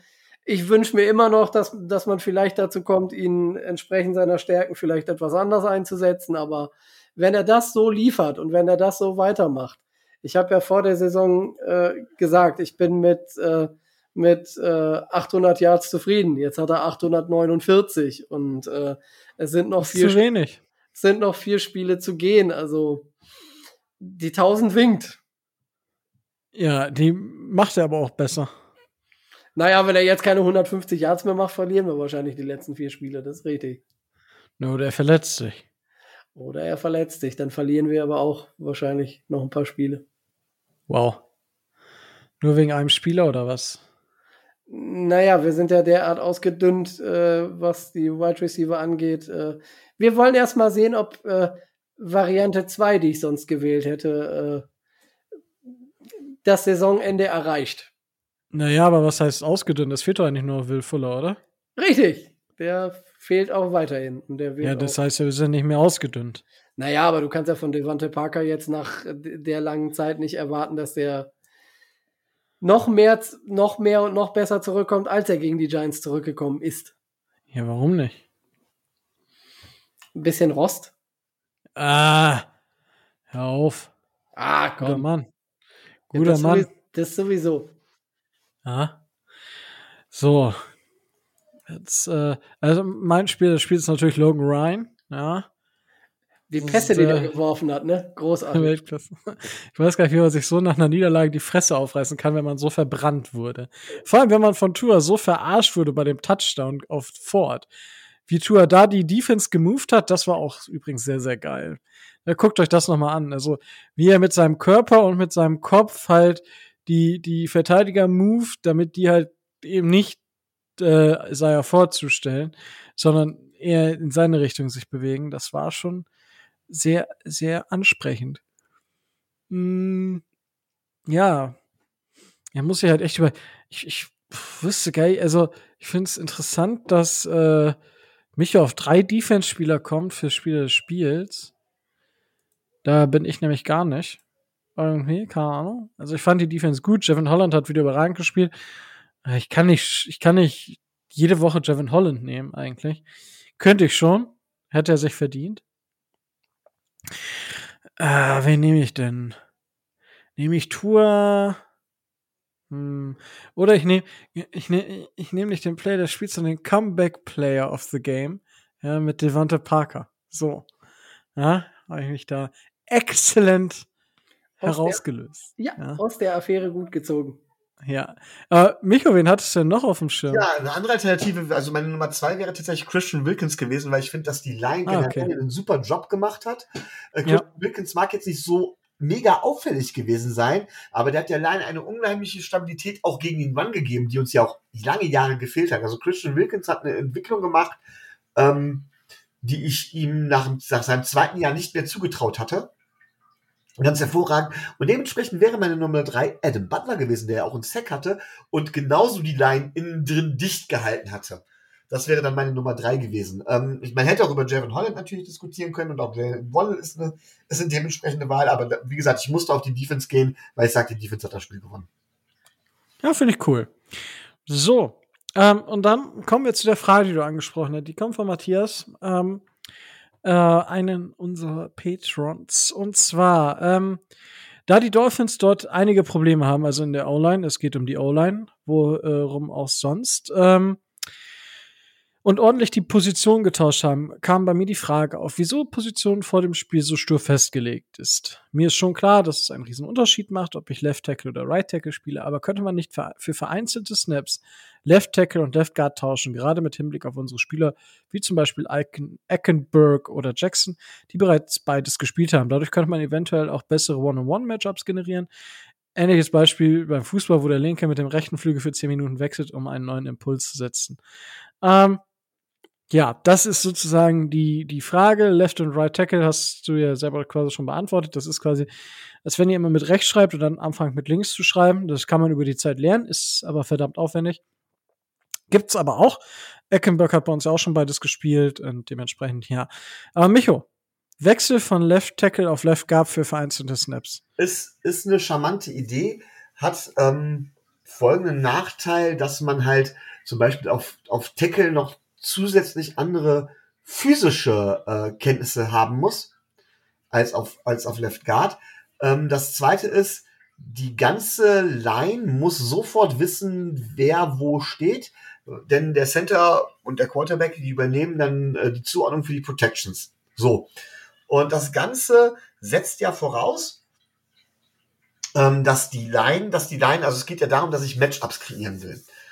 Und ähm, grundsätzlich eine schöne Idee. Ich weiß aber nicht, was die D-Line tut, denn die D-Line macht es regelmäßig über die sogenannten Stunts, über, ähm, über Loops, dass sie tatsächlich versucht, die Zuordnung der O-Line auseinanderzubringen. Wir würde also im Prinzip ein zusätzliches Element des Chaos reinbringen, ähm, der schwierigen Organisation, zu einem Punkt, wo man eh schon ein kleines bisschen Nachteil ist. Denn tatsächlich ist die O-Line ähm, gerade wenn es um, um, um äh, Pass-Blocking geht, der einzige Teil der Offense, der reagieren muss und nicht agiert.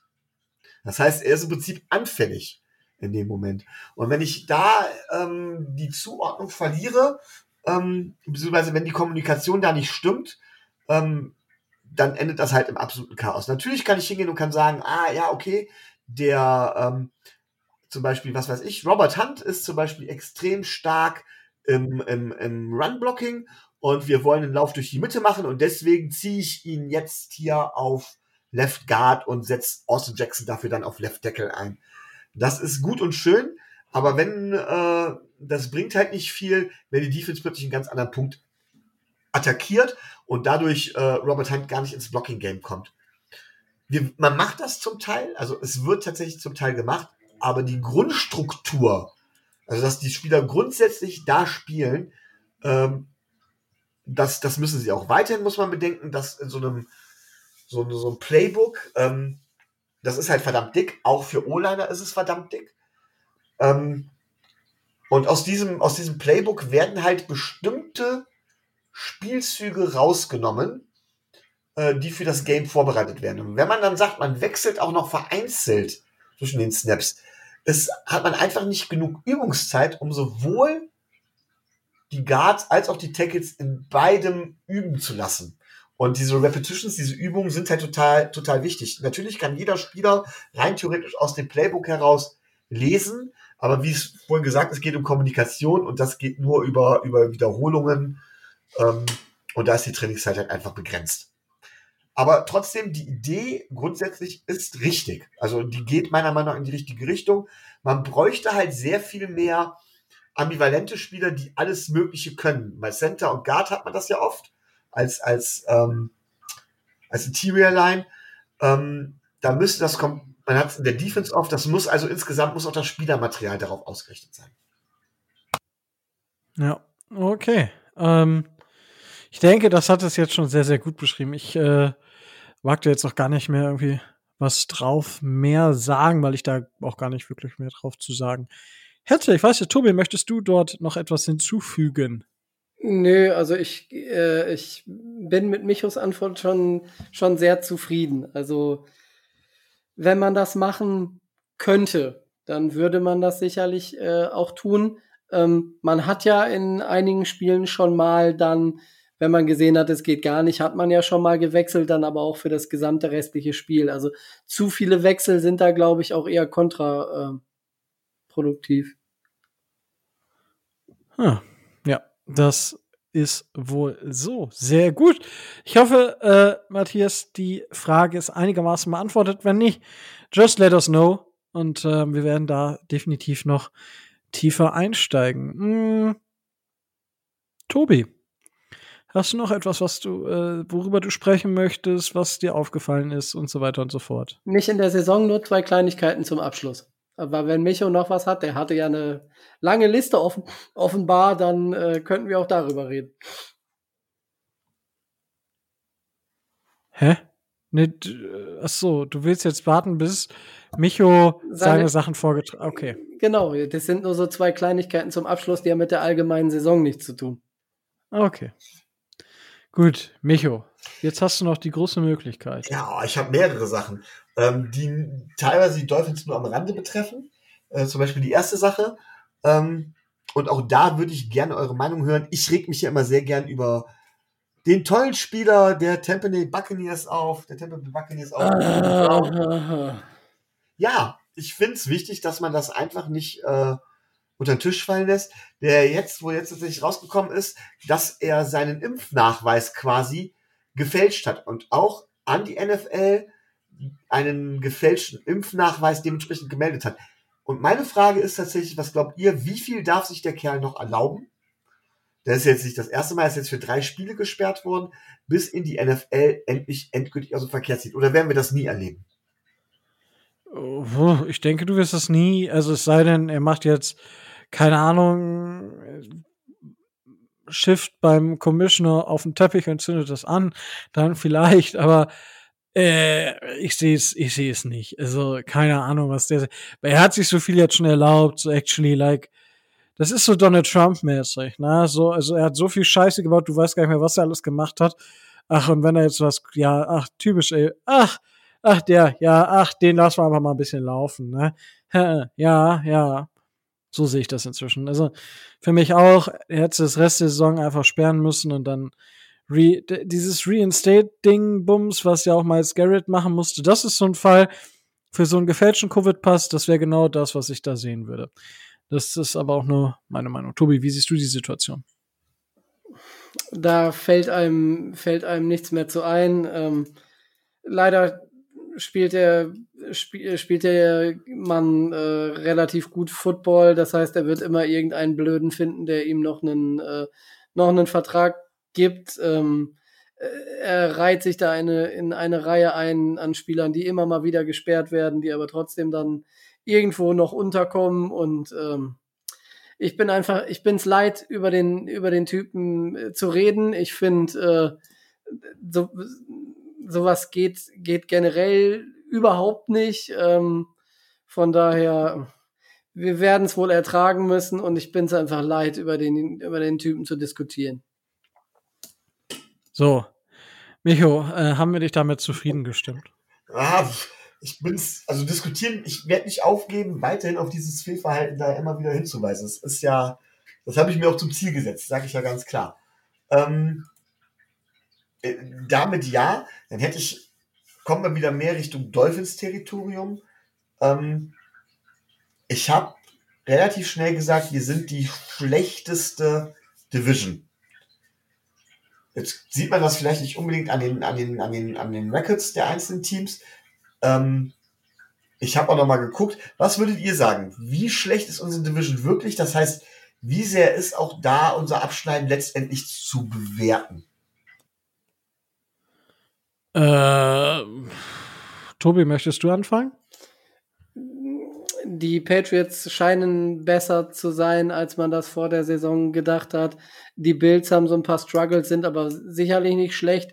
Die Jets sind ähm, weniger gut, als sie das von sich aus erwartet haben. Und die Dolphins haben äh, so hier und da mal so ihre Problemchen, aber äh, man sieht ja auch, dass, äh, dass sie nicht Team 30 sind, sondern eher äh, pff, 22, 23, keine Ahnung, irgendwie sowas. Also ich würde es nicht als äh, die schlechteste Division äh, der Liga bezeichnen. Sicherlich nicht äh, die beste, klar, aber ähm, ich würde es jetzt auch nicht so äh, nicht so tragisch sehen. Also da gibt es äh, Divisions, äh, die wesentlich äh, wesentlich schlechter daherkommen. Dann werd mal konkret, welche denn? Ja, pf, in der, in der AFC, in der AFC South spielen Jacksonville und Houston zum Beispiel. Das war das ein- die einzige, die ich noch mit in der Verlosung gesehen habe. Ja, die zum Beispiel, ne? Also äh, in der NFC North spielen Minnesota, Chicago und Detroit. Also die sind jetzt auch nicht so, so pralle. Also, ne? Wir, wir können es doch, la, lass, wir, wir drehen das jetzt mal um. So, NFC South. Tampa Bay Buccaneers, Carolina Panthers, Atlanta Falcons, New Orleans Saints. Ist die Division stärker oder schwächer? So, das, stärker. also ich sehe da, es ist ungefähr, also oben kann man sagen, die Buccaneers wären das stärkste Team. So, dann ist die Frage Panthers, Falcons, Saints. So, das ist für mich jetzt, die sehen, die sehe ich ungefähr alle mit uns auf Augenhöhe. Das heißt, die, die Bills und die Patriots sind definitiv besser. Danach kommen die, die Jets. So, da ist für mich ungefähr unentschieden. So, dann die NFC North, da sind die Packers vorneweg, Vikings, Bears und Lions, come on. Also, da sehe ich unsere Division besser. Sehe ich auch die Division besser als unsere, wenn ich ehrlich bin. Du siehst die Bears besser als die Dolphins. Ich habe die Lions besser- besser als die Dolphins. Ich sage aber insgesamt gesehen halte ich die Division für stärker als als äh, als äh, als die AFC als die AFC East. Das ist mutig. Das ist mutig. Da gehe ich, geh ich auch nicht glaubst zum mit. Beispiel, dass die Lions, obwohl sie nur einen Sieg haben, stärker sind als die Jets? Ja? Ich glaube tatsächlich, dass die Packers besser sind als die Patriots und als die Bills. Ich glaube, dass die Vikings auch Pech haben und dass die Vikings im Grunde genommen mit den Bills mindestens gleich auf sind. Mit, ich halte die Bills ja auch für besser als die Patriots. Äh, dass die Vikings besser sind als die Patriots. Wie gesagt, man muss sich immer am Rekord festmachen. Okay. Ja, und die, die Bears sind vielleicht etwas schlechter als wir, vielleicht etwas besser, also ungefähr ein Niveau, würde ich Die sagen. sind besser als wir. Ich finde uns tatsächlich, tatsächlich, muss ich sagen, von wegen, sie sind ungefähr ein Niveau. Vielleicht ein bisschen besser, vielleicht ein bisschen schlechter, ja. Wie viele Spiele hast du dieses Jahr aus der NFC North gesehen? Mal so grob gefragt. Das kann ich nicht genau sagen. Einige, unzählige. ja, ich wollte es nur wissen. Also ich sag mal so, ich sag mal so, ein Team, was von Matt Nagy geführt wird, kann nicht besser als die Dolphins. Also da würde ich auch dich so ein bisschen so sagen, so nehme ich, da bist du vielleicht so gefühlt ein bisschen auf dem Holzweg, aber ich, ich verstehe deine Argumentation dahinter. Also, wenn, wenn du es so, wie du es halt argumentiert hast, argumentierst, dann, ja, dann verstehe ich da, wie du den Case aufmachen kannst. Aber gut, ist ja, wie gesagt, wir tauschen uns ja hier aus und es ist ja jedem seine Meinung. Ich, ich hoffe für dich, dass dich die Aktualität unseres Podcasts nicht noch einholt, weil äh, wenn wir den rausbringen, ist ja das Spiel Steelers gegen Vikings schon gelaufen. Da hoffe ich mal für dich, dass die Vikings äh, deine Argu Argumentation unterstreichen. Also ich, ich werde es mir zwar angucken, aber äh, puh. Also die Vikings spielen zum Beispiel weitem nicht auf dem Niveau, was ich denen zutraue im Moment. Ja? Aber ich halte sie grundsätzlich tatsächlich für ziemlich stark. Ähm, ja, aber das ist doch, das ist doch das allgemeine Problem. Und das ist auch das allgemeine Problem, warum ich mit diesem starker, schwacher Schedule ein Problem habe. So, ja, die, die sind auf dem Papier wohl besser, aber anscheinend sind sie doch nicht so gut. So, das ist immer, immer das Problem. So, woran machen wir fest, ob ein Team jetzt wirklich gut ist oder nicht gut ist. Ja, mach, machst du es fest, äh, fest daran, dass äh, Goff einmal ein, ein guter Pass in, äh, in, in, seiner Karriere gelungen ist? Nee, deswegen sind die Lions ja auch für mich äh, eines der schlechtesten Teams der NFL. Wenn nicht sogar das schlechteste. Ja, okay. Ja, wie gesagt, also ich, ich verstehe auch, wie du überlegen, wie, wie, wie, wie du da überlegen kannst. Ich finde zum Beispiel die Texans und die Jets beide vom, eigentlich schlechter als die Lions. Auch wenn der Record was anderes sagt. Ähm, jein. Ich denke, das Ceiling gerade bei den Jets ist deutlich höher als bei den Lions. Ähm, aber die Baseline ist wahrscheinlich ein bisschen niedriger. So würde ich das zumindest beschreiben aktuell. Ja. ja dann, dann kommen ähm. wir direkt mal zu der Frage, ich glaube, das Hauptproblem, was wir tatsächlich haben, sind nämlich die Patriots. Also die Bills sind im Moment total inkonstant. Ich glaube, wenn wir David jetzt nochmal fragen würden von der, von der Bills Mafia Germany, den habe ich ja damals gefragt, was muss das Ziel sein? Er sagt, mit dem Kalle der Super Bowl. Das würde er jetzt wahrscheinlich so nicht mehr sagen. Aber, ja, ja, doch, glaube ich. Ah, weiß ich nicht, aber. Okay. Äh, aber wie sieht's denn mit den, wie sieht's denn mit den Patriots aus? Also ich muss ja ganz ehrlich sagen, dass ich ja, als ich letztes Jahr ein bisschen College geguckt habe, gesagt habe, okay, wenn ich einen Quarterback nennen würde, der nichts in der NFL verloren hat, ist das Mac Jones. Im, nach, nach meinen College-Eindrücken. Jetzt sieht's ja anscheinend anders aus. Wie ist das mit den Patriots? Ähm, spielen die Patriots über über ihrem Niveau? Ist es genau das Niveau, was wir haben? Ich glaube, ihr versteht, was ich meine. Also, ähm, ja, die Patriots spielen eigentlich mehr oder weniger das, was sie wirklich können. Das ist das Problem, dass sie es so schnell mit Mac Jones können. Ist so ein bisschen, mh. Hm, weil die Defense, dass, sie, dass die Patriots eine starke Defense haben, das ist nichts Neues. Come on. Die, was haben die Patriots denn gemacht in der Offense? Die Patriots haben in der Offense einfach nur sich eine Offense hingestellt, die viel über, über den Lauf kommen kann die viel Kurzpassspiel machen kann, die aber auch vereinzelt über lange Bälle erfolgreich sein kann. Und Mac Jones macht genau das, was man von ihm erwartet und darüber zum Teil vielleicht sogar ein bisschen mehr. Und das ist einfach, wir können dieses, wir können uns die Stats anschauen. Die sind ähnlich wie die von Tour. Ja, also, wenn man so ein bisschen von dem Druck mal absieht, da ist Mac Jones ein bisschen besser, aber ansonsten ist es eine, eine Liga. Was Mac Jones, Tour, ist komplett das Gleiche. Wenn man sich auf das Spiel anschaut, hat Mac Jones deutlich, also deutlich bis, sagen wir mal, bis bessere Umstände. Er hat eine deutlich bessere O-Line, aber ein schlechteres Receiving Core. Ähm, aber er ist deutlich stabiler gegen den Druck. So, das ist das, weil er eben die Confidence hat. Da, also für mich war die, waren die Patriots auch das einzige Team, wo Mac Jones wahrscheinlich erfolgreich sein könnte. Und dass die Patriots wissen, wie sie mit dem Quarterback umgehen, das ist nichts Neues. Josh McDaniels hat 100 Jahre mit Tom Brady zusammengearbeitet und äh, ich meine, das fand ich ein bisschen skurril, aber Mac Jones hat sich ja einen Tipp von Tom Brady wegen den kalten Temperaturen geholt. Der trägt einen fucking Schwimm, so einen Schwimmanzug unter seinem Jersey, damit es nicht so kalt ist. Ist fucking clever. Ähm, und das ist einfach, du, die spielen eine gute Defense und die Offense schafft es gut genug dagegen zu halten. Das ist halt das, was unsere Offense nicht kann. Und ich bleib dabei und da kann man, das, das ist ja, äh, wie kannst du sowas sagen? Die Patriots sind quasi die Dolphins nur mit einer guten O-Line. Genau. Ja. Sehe ich, sehe ich, sehe ich äh, ungefähr genauso. Das, äh, das ist, das ist so. Die, die spielen, die spielen das, was, die spielen das, was sie können. Und für den Spielplan reicht das. Ich meine, der Spielplan der, äh, der Patriots ist ja jetzt nun nicht wesentlich äh, schwieriger als der unsrige. Also ähm, die spielen ja auch die, äh, spielen ja auch die gleichen Teams und äh, naja, ne? Also trotzdem, äh, ich gebe dir, geb dir einen guten Ratschlag. Guck dir, guck dir aus der NFC Dingsbums hier da, äh, wo die, wo die Vikings und wo die, äh, wo die Bears und wo die, wo die, äh, die äh, hier, Lions spielen. Ja. Guck dir das einfach an. Das ist die schlechteste Division der Liga. Mit Abstand. Ja, aber wie kommst du jetzt auf die Patriots? Von, von den Patriots dahin, genau.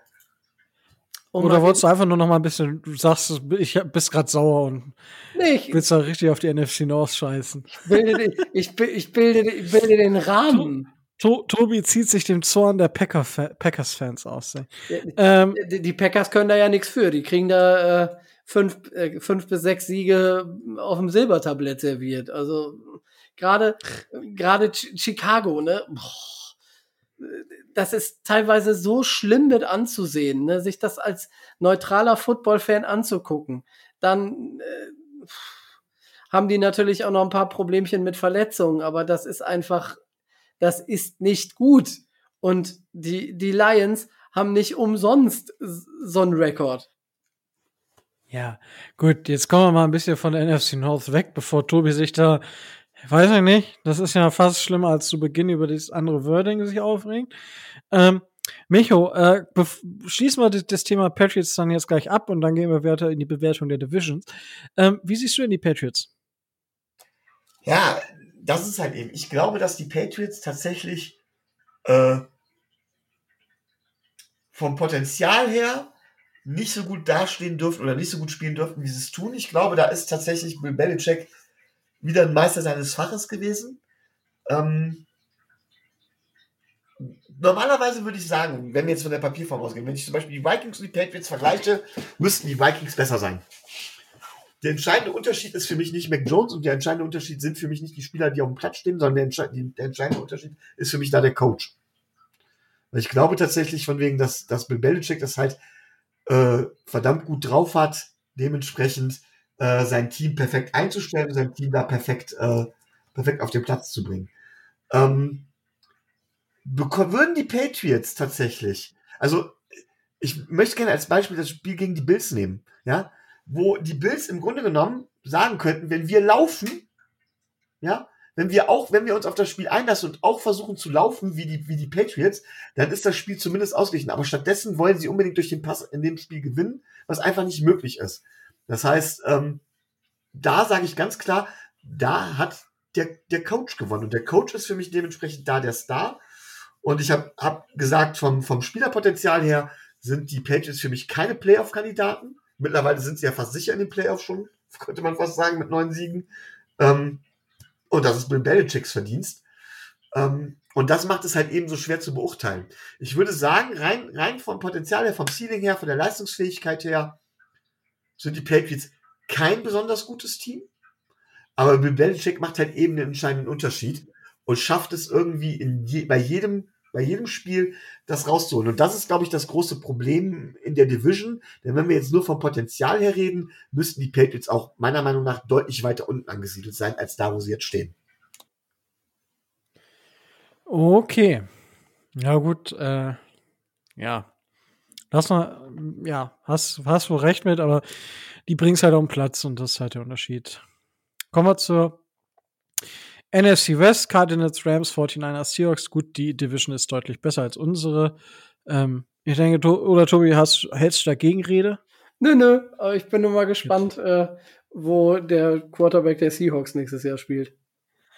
Ja, das schauen wir dann mal. Obwohl er hat ja jetzt gesagt, er würde ganz gerne noch 20 weitere Jahre spielen bei den Seahawks. Mm, Dann kommt die NFC East. Cowboys, Washington Eagles und Giants. Tobi, Ja, findest du die Division besser als unsere? besser würde ich, besser würde ich, würde ich nicht, würde ich nicht unbedingt sagen. Also äh, die beiden New Yorker Teams, die geben sich, äh, die geben sich in der Theorie äh, jetzt, so wie sie es auf den Platz bringen, nicht viel. Das liegt aber auch daran, dass die Giants viele Verletzte haben. Ähm, wenn die Giants ihr Potenzial komplett auf den Platz bringen könnten und bringen würden, dann würde ich die Division als, als stärker als unsere ansehen. Ähm, so wie es momentan jetzt aussieht, wie der momentane Leistungsstand ist, würde ich sie gleich bis leicht besser einsortieren, aber auch nur minimal. Okay. Ja, ich finde es ich find's ist eine, eine Division, wo ich interess ich würde es interessant im Head-Off-Vergleich sehen. Ich würde fast sagen, also es ist ein Coin-Flip, welche Division am Ende wirklich besser ist. Micho, wie siehst du das? Ähm, bin ich bei euch. Also es ist verdammt eng, welche Division man als besser sieht.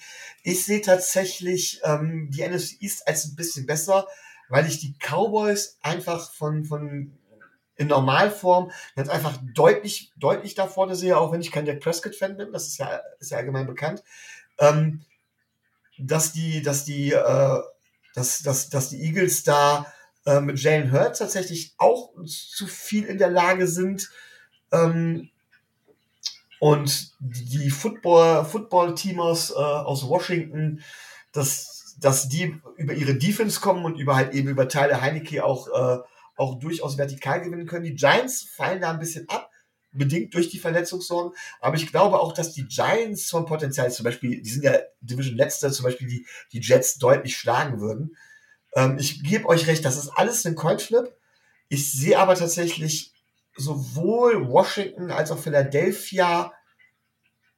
Ja, nee, ich sehe ich seh Philadelphia leicht vor uns und Washington ungefähr auf gleicher Höhe und die Cowboys halt deutlich vorne. Und dann muss ich insgesamt sagen, ist die NFC East wahrscheinlich knapp vor uns. Aber da gebe ich euch recht. Ja, gut. Deutlich, das ist ganz knapp. So, dann kommen wir zur AFC South. Titans, Colts, Texans, Jaguars. Ja, die Division sehe ich definitiv schlechter als unsere. Weiß nicht, Micho. Nee, das ist die Division, wo ich auch sagen würde, okay, das ist die Division, die definitiv mit in der Verlosung ist und uns quasi äh, da diesen, diesen, in Anführungszeichen, schwächsten Platz klauen könnte. Ähm, weder, weder, also Texans und Jaguars sind relativ weit unten. Finde ich übrigens sehr witzig, dass äh, auch Trevor Lawrence mittlerweile Gegenwind bekommt, der auch lange Zeit als das über Prospect Guide. Auch ihm muss man natürlich Zeit geben, aber auch er trifft schlechte Entscheidungen. Ähm, die Texans spielen sogar spielen besser, als ich es erwartet hätte. Aber da ist einfach die Gap zwischen, zwischen Titans und Colts und Texans und Jaguars extrem groß. Ähm, und das würde wahrscheinlich eher dafür sorgen, dass sie auf dem letzten Pla Platz landen als wir. Einfach weil ähm, äh, bei uns die Gap nicht so groß ist. Gut. Kommen wir zur AFC North. Ravens, Bengals, Steelers und Browns. Und das ist eine Division, die kann ich, das ist für mich eine, eine Shit-Division. Also gar nicht, weil die, die Teams schlecht sind oder so, sondern das ist für mich die inkonstanteste, also, und die AFC West ähnlich, aber die, die AFC North ist für mich noch inkonstanter ähm, als, äh, als was weiß ich was. Also da kann es halt sein, dass die Jets, die können gegen jedes Team gewinnen, aber gegen jedes Team auch verlieren, genauso wie die Patriots. Also es ist für mich, ich weiß es nicht. Also ich würde sie im, wenn ich jetzt einen Durchschnitt bilden müssen, würde ich sie besser, nicht viel besser, aber schon ein bisschen besser sehen. Aber die sind für mich so inkonstant, die, die vier, alle vier Teams. Ähm, aber da hätte ja. ich eine interessante Frage. Welches dieser vier Teams würdest du denn als schlechtestes einschätzen? als aktuell oder vom Potenzial?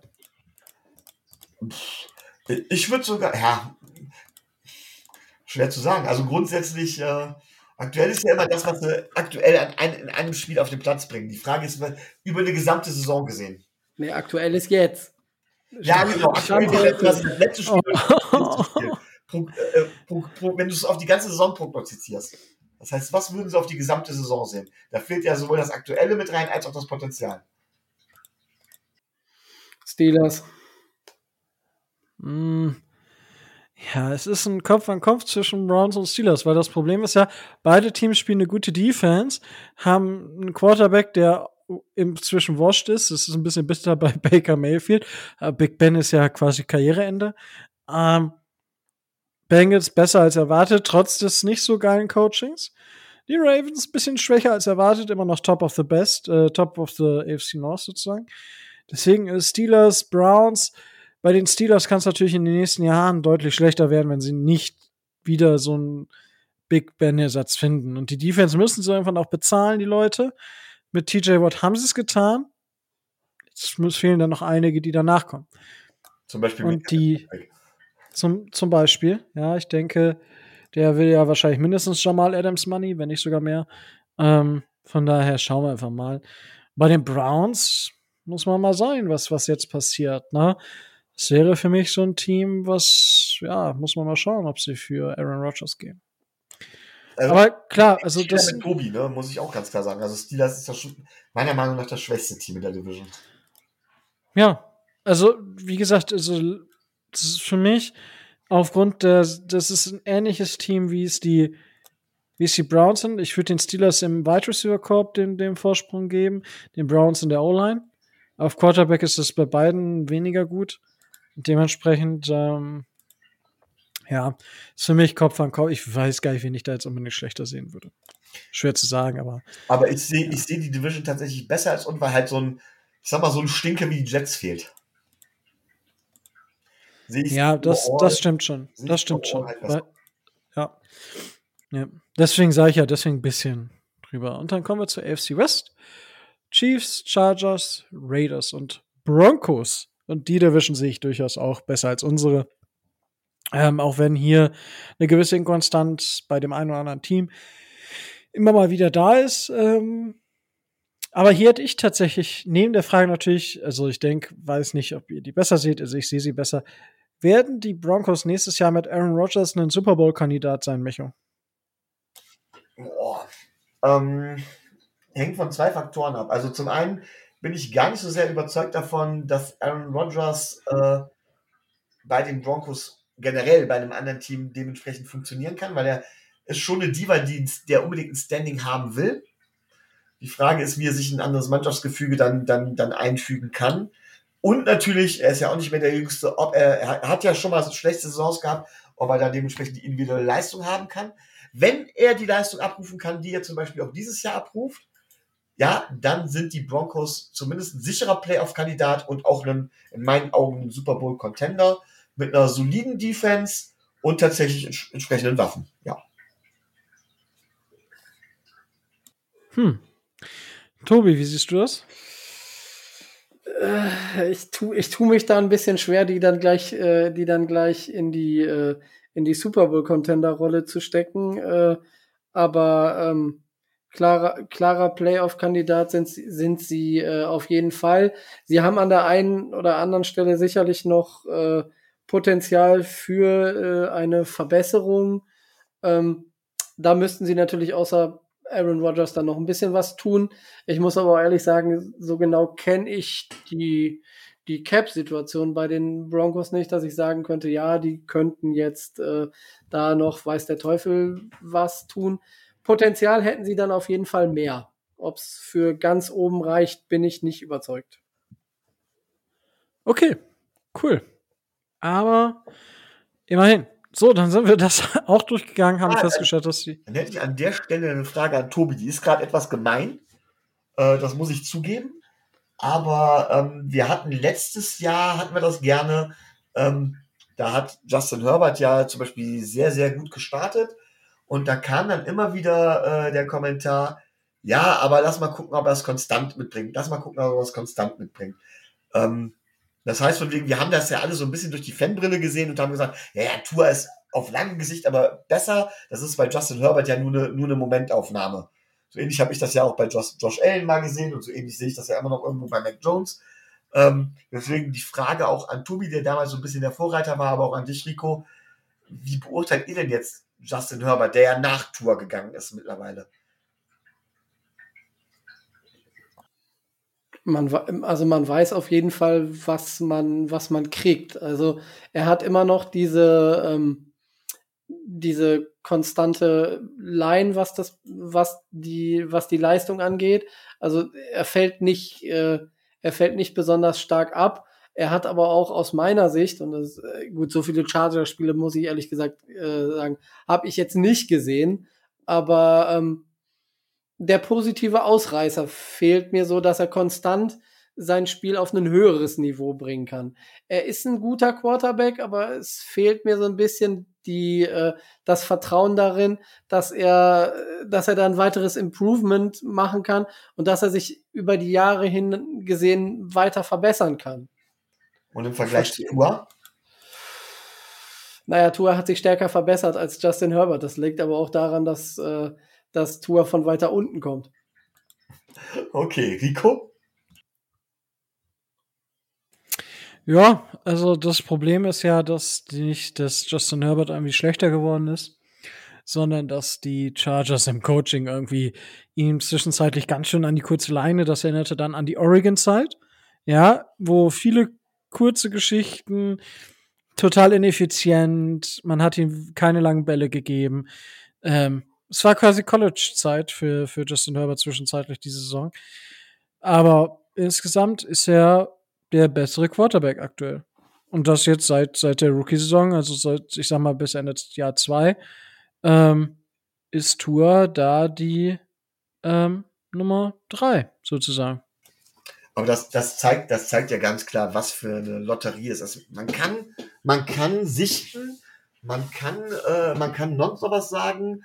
Ähm, alle Experten waren sich einig, dass Tour deutlich, deutlich vor Justin Herbert ist. Man hat damals auch zum Beispiel Patrick Mahomes oder, oder ähm, die schon Watson hat man damals bei weitem nicht so weit oben gesehen, bei weitem nicht so weit vorne. Und da sieht man einfach, dass man es einfach nicht projecten kann, dass es immer in einem gewissen Maße Glück ist. Was ich deswegen ganz wichtig finde, äh, Adrian Frank hat das ja, hat das ja gesagt, ähm, die Dolphins sind ein Beispiel dafür oder sind in der Gefahr zu zeigen, wie man einen am Reißbett geplanten Rebuild quasi vor die Wand fahren kann mit falschen Entscheidungen.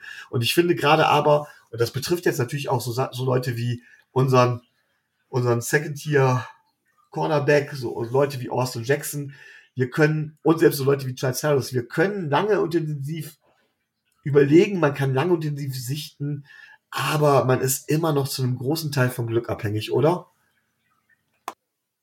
Ja, gut, was heißt vom Glück? Es ist ja schon, irgendwer, der erkennt, okay, den können wir jetzt nehmen. So wären die Chargers nicht davon überzeugt gewesen, hätten sie an sechs nicht Justin Herbert genommen. Ja, aber mal ganz im Ernst, äh, wären sie vor uns dran gewesen, hätten sie doch wahrscheinlich Tour genommen.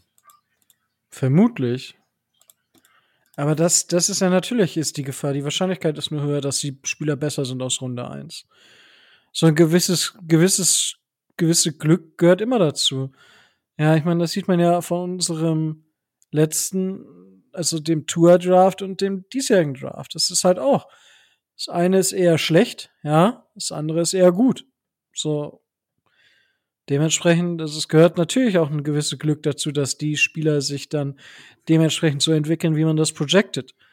So, und jetzt, und jetzt komme ich genau zu dem Punkt, der mich stört. Ähm, kennt ihr Pen-and-Paper-Rollenspiele? Ja, natürlich. Okay, Selbst, selbstverständlich. Aber ähm, ich weiß ja nicht, ich bin ja schon so alt, dass es sein kann, dass das Hobby irgendwann mal aus der Mode war. Ich habe eine lange Zeit sehr, sehr oder würde es immer noch gerne machen, wenn ich die Mitspieler und die Zeit dazu hätte, Pen and Paper Rollenspiele äh, gespielt. Und da gab es mal einen Spruch, den ich da, den ich da irgendwo gelesen habe. Ähm, den versuche ich mal relativ frei wiederzugeben und der stört mich genau dran. Wenn man irgendetwas vorhat, macht man sich einen Plan. Und dann überlegt man bei dem Plan und guckt ganz genau durch. Und wenn irgendwo in diesem Plan das Wort Glück oder in dem Fall sind es, weil es in der Fantasy-Welt spielt, die Götter, also Gott vorkommt, dann verwirfst du den ganzen Plan und musst einen neuen machen. Haben wir zu sehr auf den Draft gesetzt? Gut, ähm, weiß ich nicht. Haben die, haben die Rams zu sehr auf äh, die NFL-Evaluation gesetzt? So, das ist die, das ist doch die Frage. So, die, die Rams machen quasi genau das Gegenteil von dem, was die Dolphins machen.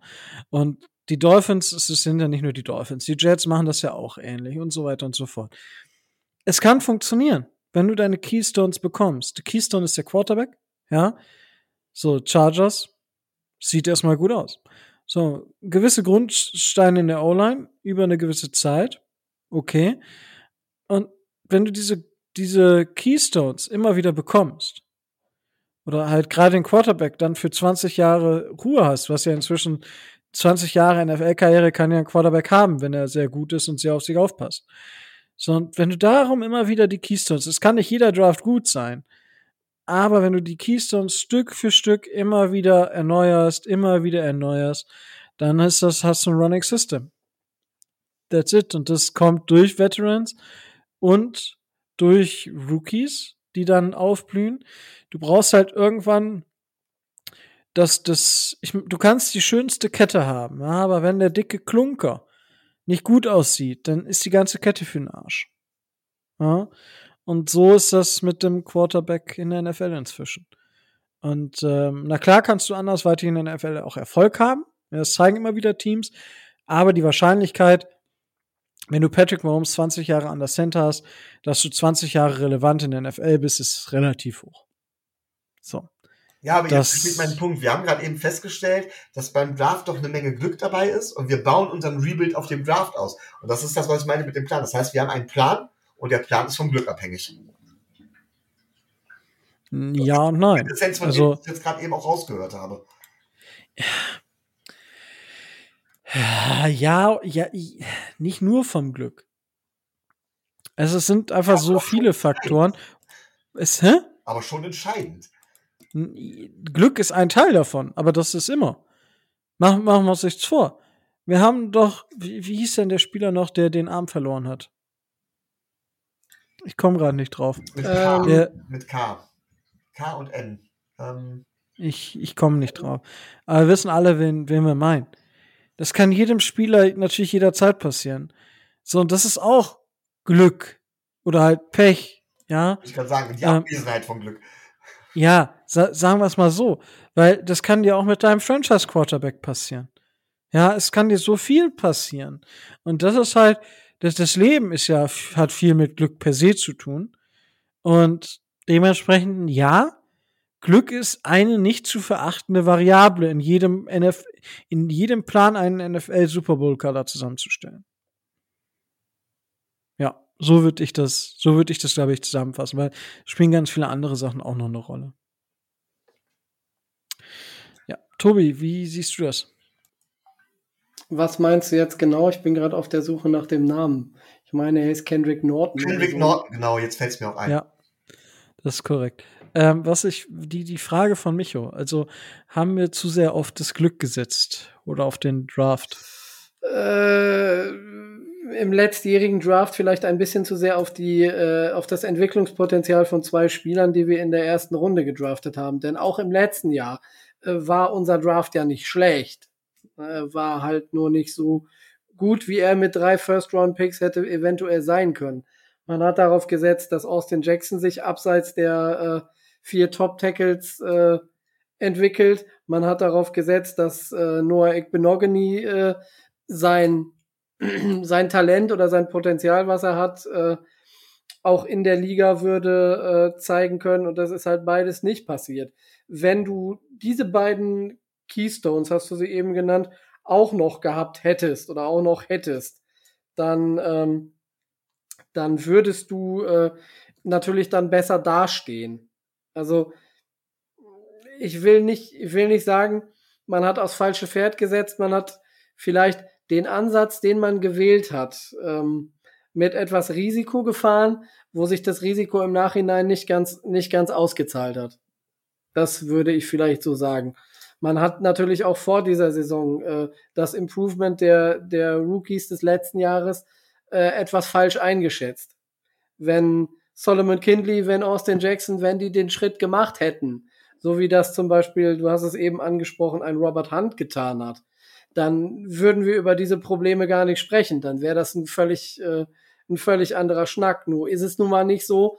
Ähm, ist die Frage, ob es äh, an den Spielern liegt, ob es an der Be Beurteilung von vor der Saison liegt oder ob es am Coaching liegt. Und da möchte ich kein abschließendes äh, Urteil zu einschätzen. Also weiß ich nicht, würde es nicht so, ich würde es nicht so drastisch sehen. Okay. Micho, beantwortest du die Frage? Ja, und ich würde sagen, angesichts der Stunde kann Tobi noch seine Kleinigkeiten anbringen, oder? Ja. Ja, das erste kleine ist, äh, wir haben ja eben über Zach Cunningham geredet. Ähm, er ist geclaimed worden, äh, aber nicht von den Dolphins, sondern von den Tennessee Titans. Das heißt, der Spieler wird nicht in Miami spielen. Und vielleicht als Abschluss und als äh, positiver Mutmacher in die Bye Week rein. Ähm, heute ist Miracle Day. Es äh, jährt sich zum dritten Mal. Es ist jetzt drei Jahre her, dass äh, das Miami Miracle passiert ist. Also am Donnerstag Ja. ist äh, Miracle Day. Wunderbar. Gut. Und als letzte Kleinigkeit, ähm, man sagt das ja immer so scherzhaft, aber auch die Dolphins können die Bye Week dieses Jahr gewinnen. Wenn die 49ers nämlich ihr Spiel verlieren, dann sind wir von den Draft Picks her pari. Das heißt, das ist das erste Mal, wo man dann sagt, ja gut, der, der Draft Pick der 49ers, äh, den jetzt die Dolphins haben, ist nicht mehr wesentlich besser als derjenige, den man äh, selber bekommt. Das vielleicht so. Also die Dolphins können durchaus in der Bye Week auch was gewinnen. Wunderbar. Gut. Das sollen die letzten Infos für euch gewesen sein für die Week. Ähm, habt viel Spaß bei den diesjährigen, äh, bei den diesjährigen, bei den dieswöchigen Spielen. Genießt die NFL, ohne euch zu sehr aufzuregen, weil euer Team spielt ja nicht. Von daher hat es mir wieder unheimlich viel Spaß gemacht, heute wieder wirklich mit dabei zu sein. Ähm, nach den letzten beiden Wochen, wo ich ja leider nicht dabei sein konnte. Es hat mir, ja, wunderbar viel Spaß gemacht. Ähm, ich hoffe, euch hat es auch so viel Spaß gemacht beim Zuhören. Und wenn ihr uns unterstützen wollt, dann geht das auf verschiedene Art und Weisen. Einmal monetär über Patreon, das geht schon ab 2,50 Euro dem Monat, also quasi ein halber großer Cappuccino oder ein ganzer kleiner Cappuccino. Ja, da liest ihr aktuell immer von mir Live-Reactions zu den einzelnen Drives. Ähm, der, ähm, ja, der Dolphins, beziehungsweise der Gegner, ist quasi so eine Art Live-Ticker, ähm, wo ich noch so ein paar Infos aus der Live-Übertragung mit einstreue, falls ihr, ja, nicht äh, über den Game Pass beziehungsweise vielleicht Zone schaut. Dementsprechend das dazu. Ihr könnt uns aber auch überall einfach unterstützen, indem ihr uns überall da folgt, wo es Podcasts gibt. Das freut uns natürlich mindestens genauso sehr. Oder auch auf YouTube uns einfach folgt und uns immer einen Daumen hoch gibt. Das würde uns auch schon sehr helfen und darüber freuen wir uns natürlich auch so sehr. Und dann bleibt mir jetzt auch nichts anderes mehr zu sagen als stay tuned and fins up.